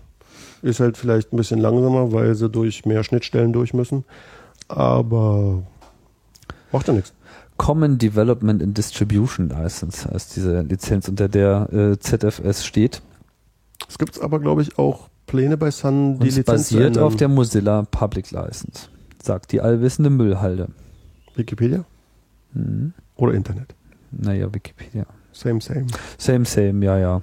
Also ich benutze den Term sehr gerne für die Wikipedia. Das ist eigentlich so. Finde ich, trifft die Sache ganz gut. Ja. Mhm. Also es gibt jedenfalls, habe ich mal gelesen, ich weiß nicht, wie aktuell es ist, aber Pläne, die Lizenz von ZFS oder vom gesamten Open Solaris zu ändern. Wenn es das gesamte Open Solaris ist, weiß nicht, ob es ZFS dann auch betreffen würde, aber es unter die GPL zu stellen. Ja, die Diskussion gibt schon länger. Da das, würden sich die äh, Linuxer bestimmt freuen. Ja. Ja. ja, gut, diese Lizenzdiskussion, das passt jetzt hier nicht hin, aber das ist natürlich äh, so ein Elend. Grundsätzlich muss man sagen, die BSD-Welt ist da sehr viel äh, entspannter und sieht es halt einfach mal äh, ganz einfach, nämlich Macht frei ist wollt. einfach frei, macht doch, was ihr wollt. Das hatten wir jetzt auch schon letztes Mal, als ich hier Ja. mit Krux FreeBSD diskutiert habe. Ähm, und da fällt das halt sehr viel mehr in diesen Bereich rein. Ich meine, der Weg von Sun ist mir nicht so ganz klar, wohin sie jetzt eigentlich wollen. Sie, äh, mit Java haben sie sich halt auch auf den GPL-Zug gesetzt, aber traditionell kommen sie natürlich auch aus der BSD-Unix-Welt. Letztlich ist Sun ja das Aber die haben die ja Firma gewesen, die diese Unix-Maschinen zumindest alles aufgemacht. Das heißt, die wollen mehr an der. Hardware vertecken.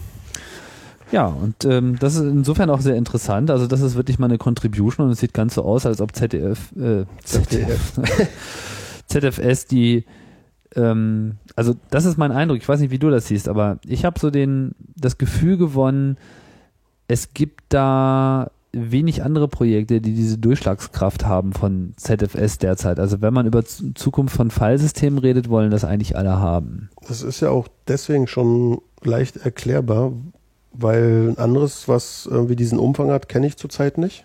Also Gerüchteküche mäßig oder ich weiß nicht, die anderen können alle weniger oder nur mit Hilfe halt von Tools zusammen und dann gibt's halt wieder diese Symbiose tralala nicht.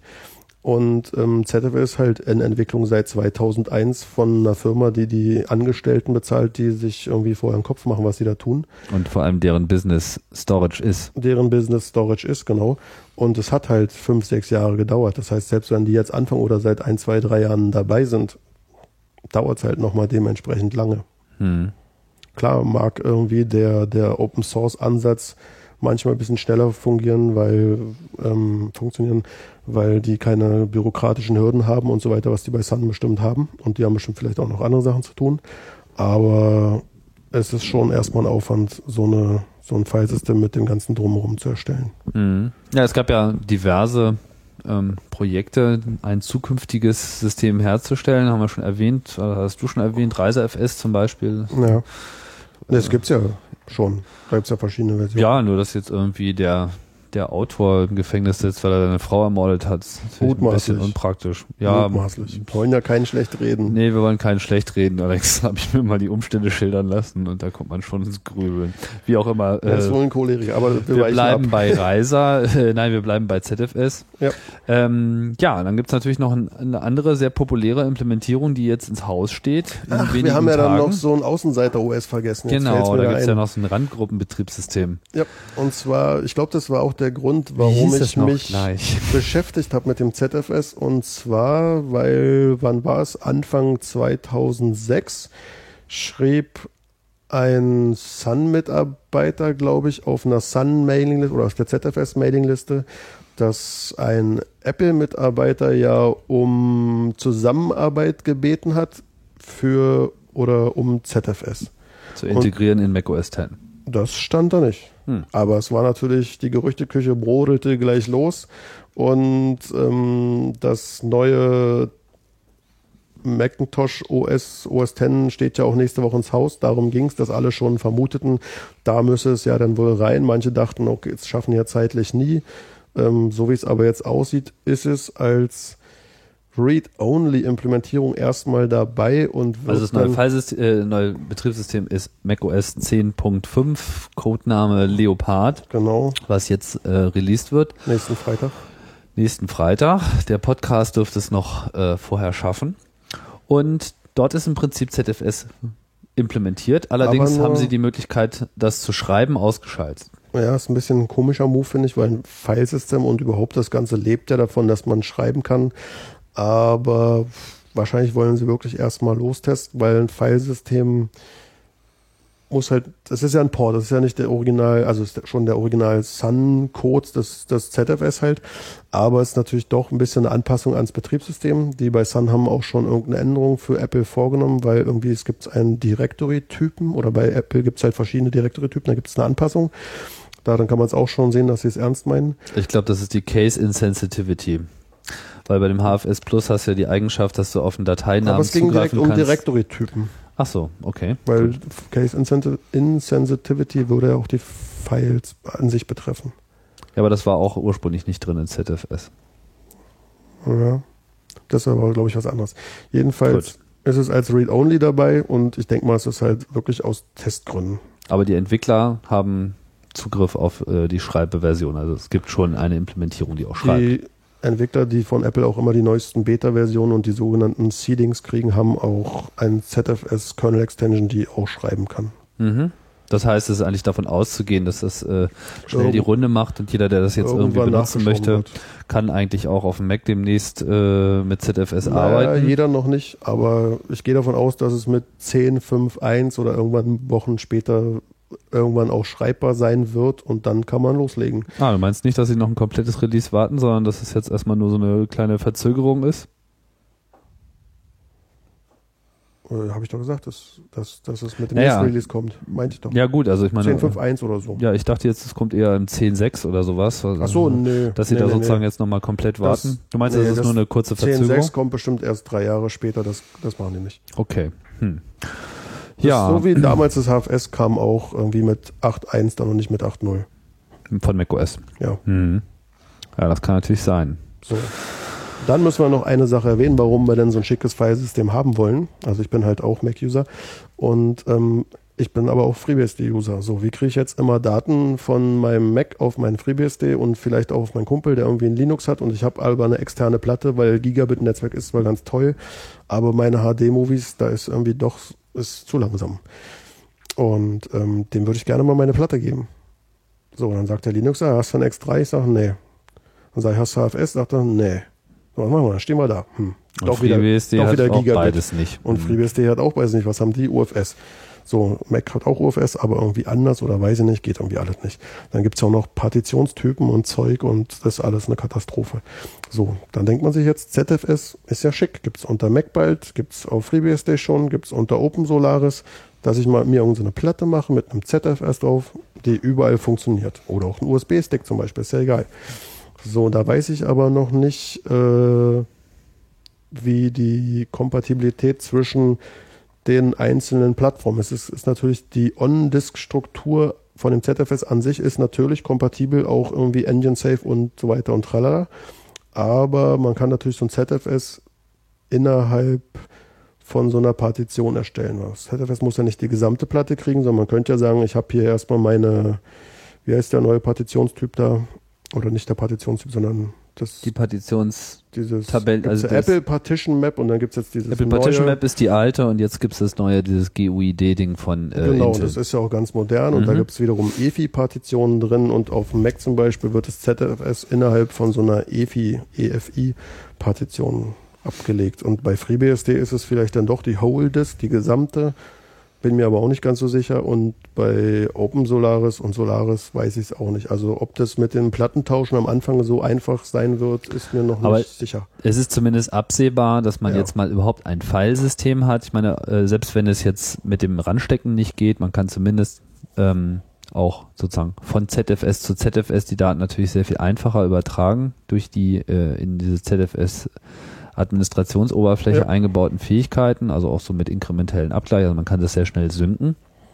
Ja. Ähm, ja, ich, das, das ist in der Tat ein, äh, ein echtes Argument und endlich mal so ein bisschen der, der Lichtblick, dass man äh, auch mal einheitliche Dateisysteme bekommt, Ja. oder zumindest mal ein einheitliches Dateisystem Also wissen ja, bekommt. dass Aber da gibt es doch noch dieses andere Betriebssystem, hier ist noch gleich. Äh, Ähm, Linux hat man schon. Welches meinst du? genau das, Windows. Vista. Ah. Und, hat es auch ZFS? Nein. Mm, Nee, die haben, Also Sun die macht haben keinen. Windows-Port, nee, oder? doch nicht. Es gibt, es sitzt niemand an einem Windows-Port. Nicht, dass ich wüsste, nee. Hm. Hat Sun da nicht ein großes Interesse daran oder ist Ihnen das egal? Na, ich weiß nicht, vielleicht hält ja Microsoft da die Finger drauf, weil die entwickeln ja vielleicht immer noch an diesem WinFS. Ah, haben Sie das noch nicht aufgegeben? Weiß nicht. Wir wissen es nicht. Wir Aber ich will dir ja gar nicht es so schlecht reden, weil Nein. ich muss noch eine kleine Sache erzählen, Na? damit wir auch, wir damit. wollen ja nicht alles nur sagen, dass irgendwie ZFS das, das Tollste ist und da gibt's nichts Besseres. Also bei, wenn du dir vorstellen musst, ähm, dein, deine Datenbank schreibt gerade, oder nicht deine Datenbank, aber du schreibst so ein Projekt raus, was aus mehreren Files besteht und du hast so ein paar Files geschrieben und dann setzt zufällig dein Backup-Skript ein und macht einen Snapshot. Aber du hast noch nicht alle Files von deinem Projekt geschrieben. Das heißt, das Snapshot ist an sich filemäßig gesehen schon valide, aber dein Projekt ist nur zur Hälfte drin im Snapshot. Klar. So, und jetzt gibt's wohl bei Windows, ich weiß nicht, ob es ein Extra ist oder ein Feature von dem WinFS, aber da kann man den Programmen wohl sagen, dass jetzt ein Snapshot ansteht und dass der Snapshot dann passiert, während die Programme sagen können, mein, meine Speicherung ist jetzt in einem validen State. Also Sie können sozusagen sagen, ich fange jetzt hier mit einer Transaktion an Genau. und, wenn du jetzt einen Snapshot machst, dann ist das alles noch nicht drin, sondern nur wenn ich komplett fertig bin, dann darf das damit Genau, das heißt, da ist noch, da, äh, wie sagt man, interagiert sozusagen das, das Snapshot-System auch noch mit dem, mit dem OS oder mit den Programmen, Mhm. dass das auch in einem ordentlichen State gemacht wird. Und das kann ZFS wiederum nicht. Gut, aber das, das würde ja dann auch explizit eine Unterstützung im Betriebssystem erfordern, weil alles Ja. andere Das wäre dann wieder eine, ist ja derzeit eigentlich so richtig, also die, die normalen Programme, die jetzt mit Dateien arbeiten, merken ja eigentlich von diesem ZFS herzlich wenig. gar nichts. Ja. Das heißt, man benutzt eigentlich nur als Administrator die Tools. Da hat man irgendwie Pools in diesem ganzen Kram, aber am Ende Ja. kommt einfach ein Filesystem bei raus und die Programme sind nicht Ja. ZFS-aware sozusagen. Nee. Also überhaupt dieses Konzept einer Transaktion. Das ZFS hat halt nicht. auch so, eine, so ein POSIX. aber das könnte man ja relativ einfach hinzufügen, wenn das Filesystem das macht, weil ich meine, wenn, ja, keine Ahnung, dann müsste das ZFS so ein per Prozess Snapshot irgendwie Könnte sich ja das können. OS drum kümmern und dann im richtigen Augenblick natürlich einen Snapshot auslösen, das würde schon gehen. Aber in dem anderen ist es wohl mehr integriert und das ist ja das, was wir Mhm. sagen, was an ZFS so toll ist. Mhm. Dieses mehr integriert und das ist halt bei ZFS noch nicht ganz so drin. Mhm. Aber es ist halt nur so eine Randnote. Hm, ja, das stimmt aber auch. Worüber wir noch nicht gesprochen haben, sind äh, Metadaten. Ähm, die gibt's ja sicherlich auch bei ZFS. Also so Extended Habe ich und mich so. noch nicht ganz doll mit beschäftigt, aber diese Properties, die es pro, du meinst natürlich auf Files und nicht auf Filesystem. Ich rede jetzt eigentlich eher mit Files als Okay. mit File Systems, ja. Weil sonst weiß ich noch, dass man pro Filesystem auch User Properties anlegen kann. Also nicht nur die vorgegebenen, sondern auch eigene für späteren Benutzung. Auf den Filesystemen. Aber es ist halt, du willst jetzt auf die File-Ebene. Ich wollte jetzt eigentlich eher auf die Files. Ich meine, ich, ich gehe mal davon aus, dass sie natürlich generell äh, mit sowas umgehen können, weil Extended Attributes sind natürlich nichts Neues.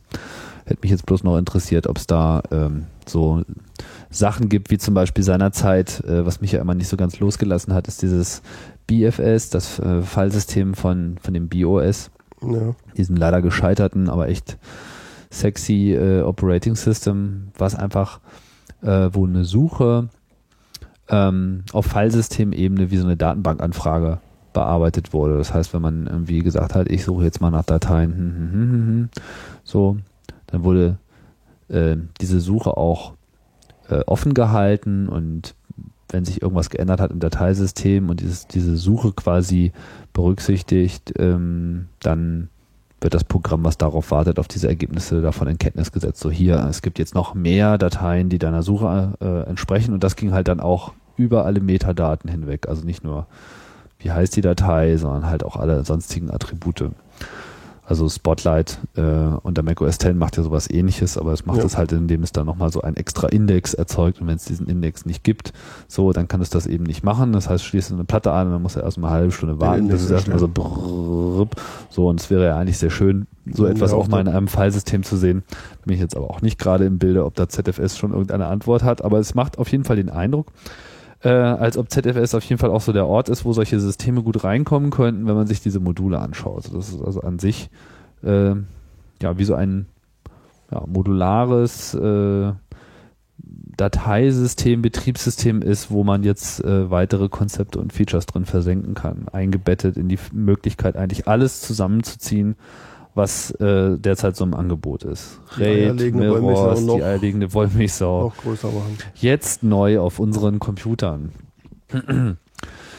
Ja, haben wir denn jetzt schon alles erzählt zum Thema ZFS? Na, guck doch mal in die Liste. Ich habe hier alle Häkchen gesetzt, also mir fällt jetzt nichts mehr ein. Echt? Echt? Kann ja gar nicht sein.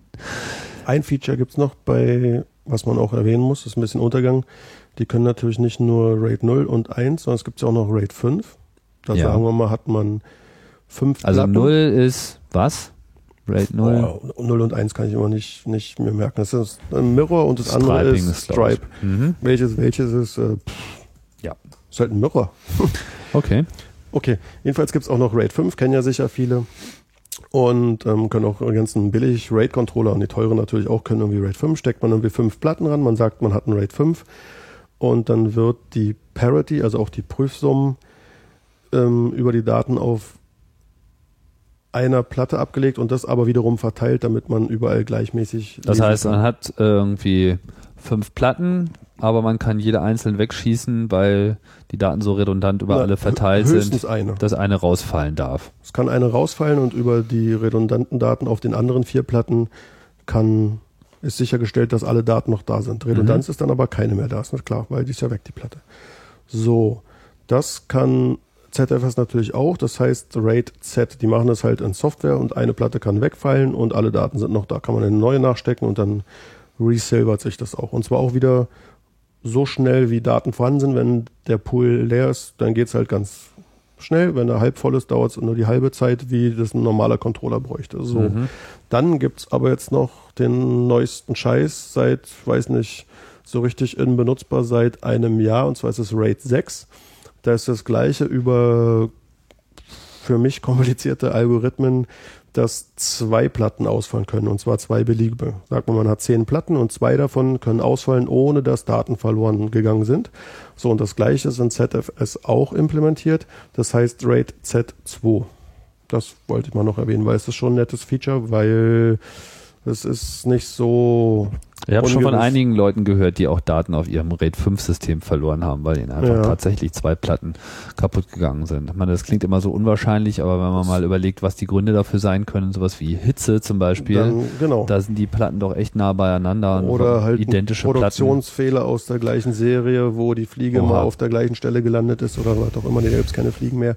Aber Tattelbattel weißt schon. Ja. Und ähm, deswegen gibt's halt RAID Z2. Vielleicht gibt's sogar irgendwann mal ein RAID Z3. Ich weiß es nicht so genau, wie man, wie weit man es treiben kann, aber bisher erstmal nur mit zwei Platten, die ausfallen können.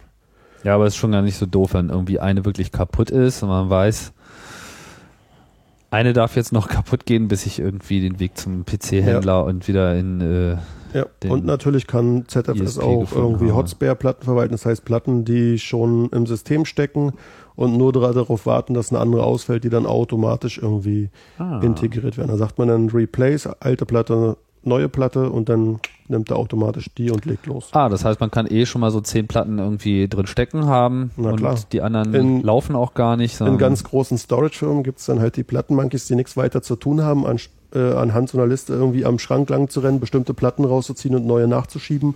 Und das System sucht immer die, die Hotspare-Platten und integriert die an die Stelle, wo eine Platte ausgefallen ist. Mhm. Ich glaube, der muss nur da Platte rausziehen, wo es rot blinkt und eine saubere nachschieben. Bestimmt ein ganz toller Job. Okay, cool. Na, dann haben wir es doch jetzt beisammen, oder? Ja, Ja. kann natürlich dann noch unendlich erzählen. Also man kann zum Beispiel Snapshots klonen. Was denn das? Na, stell dir vor, du hast jetzt irgendwie dein System frisch installiert. Du bist ja auch so ein Frischinstallierer. Öfter mal. Ja, So. von Zeit zu Zeit. Und dann hast du wieder deine komische Live-Beta-Software installiert und das war voll für den Arsch. Und du willst zurück, du willst aber nicht neu installieren. Dann hast du einen Snapshot gemacht vorher, nachdem du frisch warst mit deiner, Fert mit dein, mit deiner Erstinstallation. Mhm. Und dann springst du zu dem zurück. Ah, das heißt, ich kann sagen, so, ich habe jetzt nicht nur den Zugriff auf die alten Daten, sondern ich möchte, dass jetzt das auch der aktuelle Status. Das heißt, ich Das- lasse einfach das aktuelle Der Snapshot fallen. von gestern soll der aktuelle werden. Alles, was danach war, interessiert mich nicht mehr. Ich will in der Zeit zurückspringen. Zack. mhm. Instant Operation. Und dann kabum ist auf einmal von einer Sekunde auf die nächste alles ähm, beisammen. Das ist Ja. auch praktisch. Ich will das haben. Ja, Ich will das hier auf diesem Computer haben. Sofort. haben bestimmt mal ein paar tolle Sachen vergessen, aber ich weiß jetzt auch nicht. Genau. Aber wir fangen auf jeden Fall schon mal an äh, zu installieren. Ich denke, das war's jetzt erstmal. Danke, Dennis. Geht schon. Äh, Chaos Radio Express 049. Bald haben wir sie zusammen, die goldenen 50. Und äh, in letzter Zeit gibt es ja neue Folgen in äh, großer Zahl und dem das soll jetzt auch so bleiben. Das kleine Streaming-Experiment ist, glaube ich, etwas äh, auf halber Strecke hängen geblieben. Wir arbeiten noch dran und vielleicht sollten wir demnächst auch mal eine Sendung über Streaming machen. Da äh, ist auf jeden Fall auch noch mal ein bisschen Klärungsbedarf. Vielleicht lerne ich dann irgendwie die restlichen Sachen, um hier mein Setup bissfest, Setup bissfest zu kriegen. Ja, äh, das war's. Chaos Radio Express. Äh, ich sage Tschüss. Wenn ihr äh, Kommentare habt, wie schon erwähnt, chaosradio.ccc.de ist äh, eure Adresse. Und ich sage Tschüss, Dennis. Ja, tschüss. Und äh, bis bald.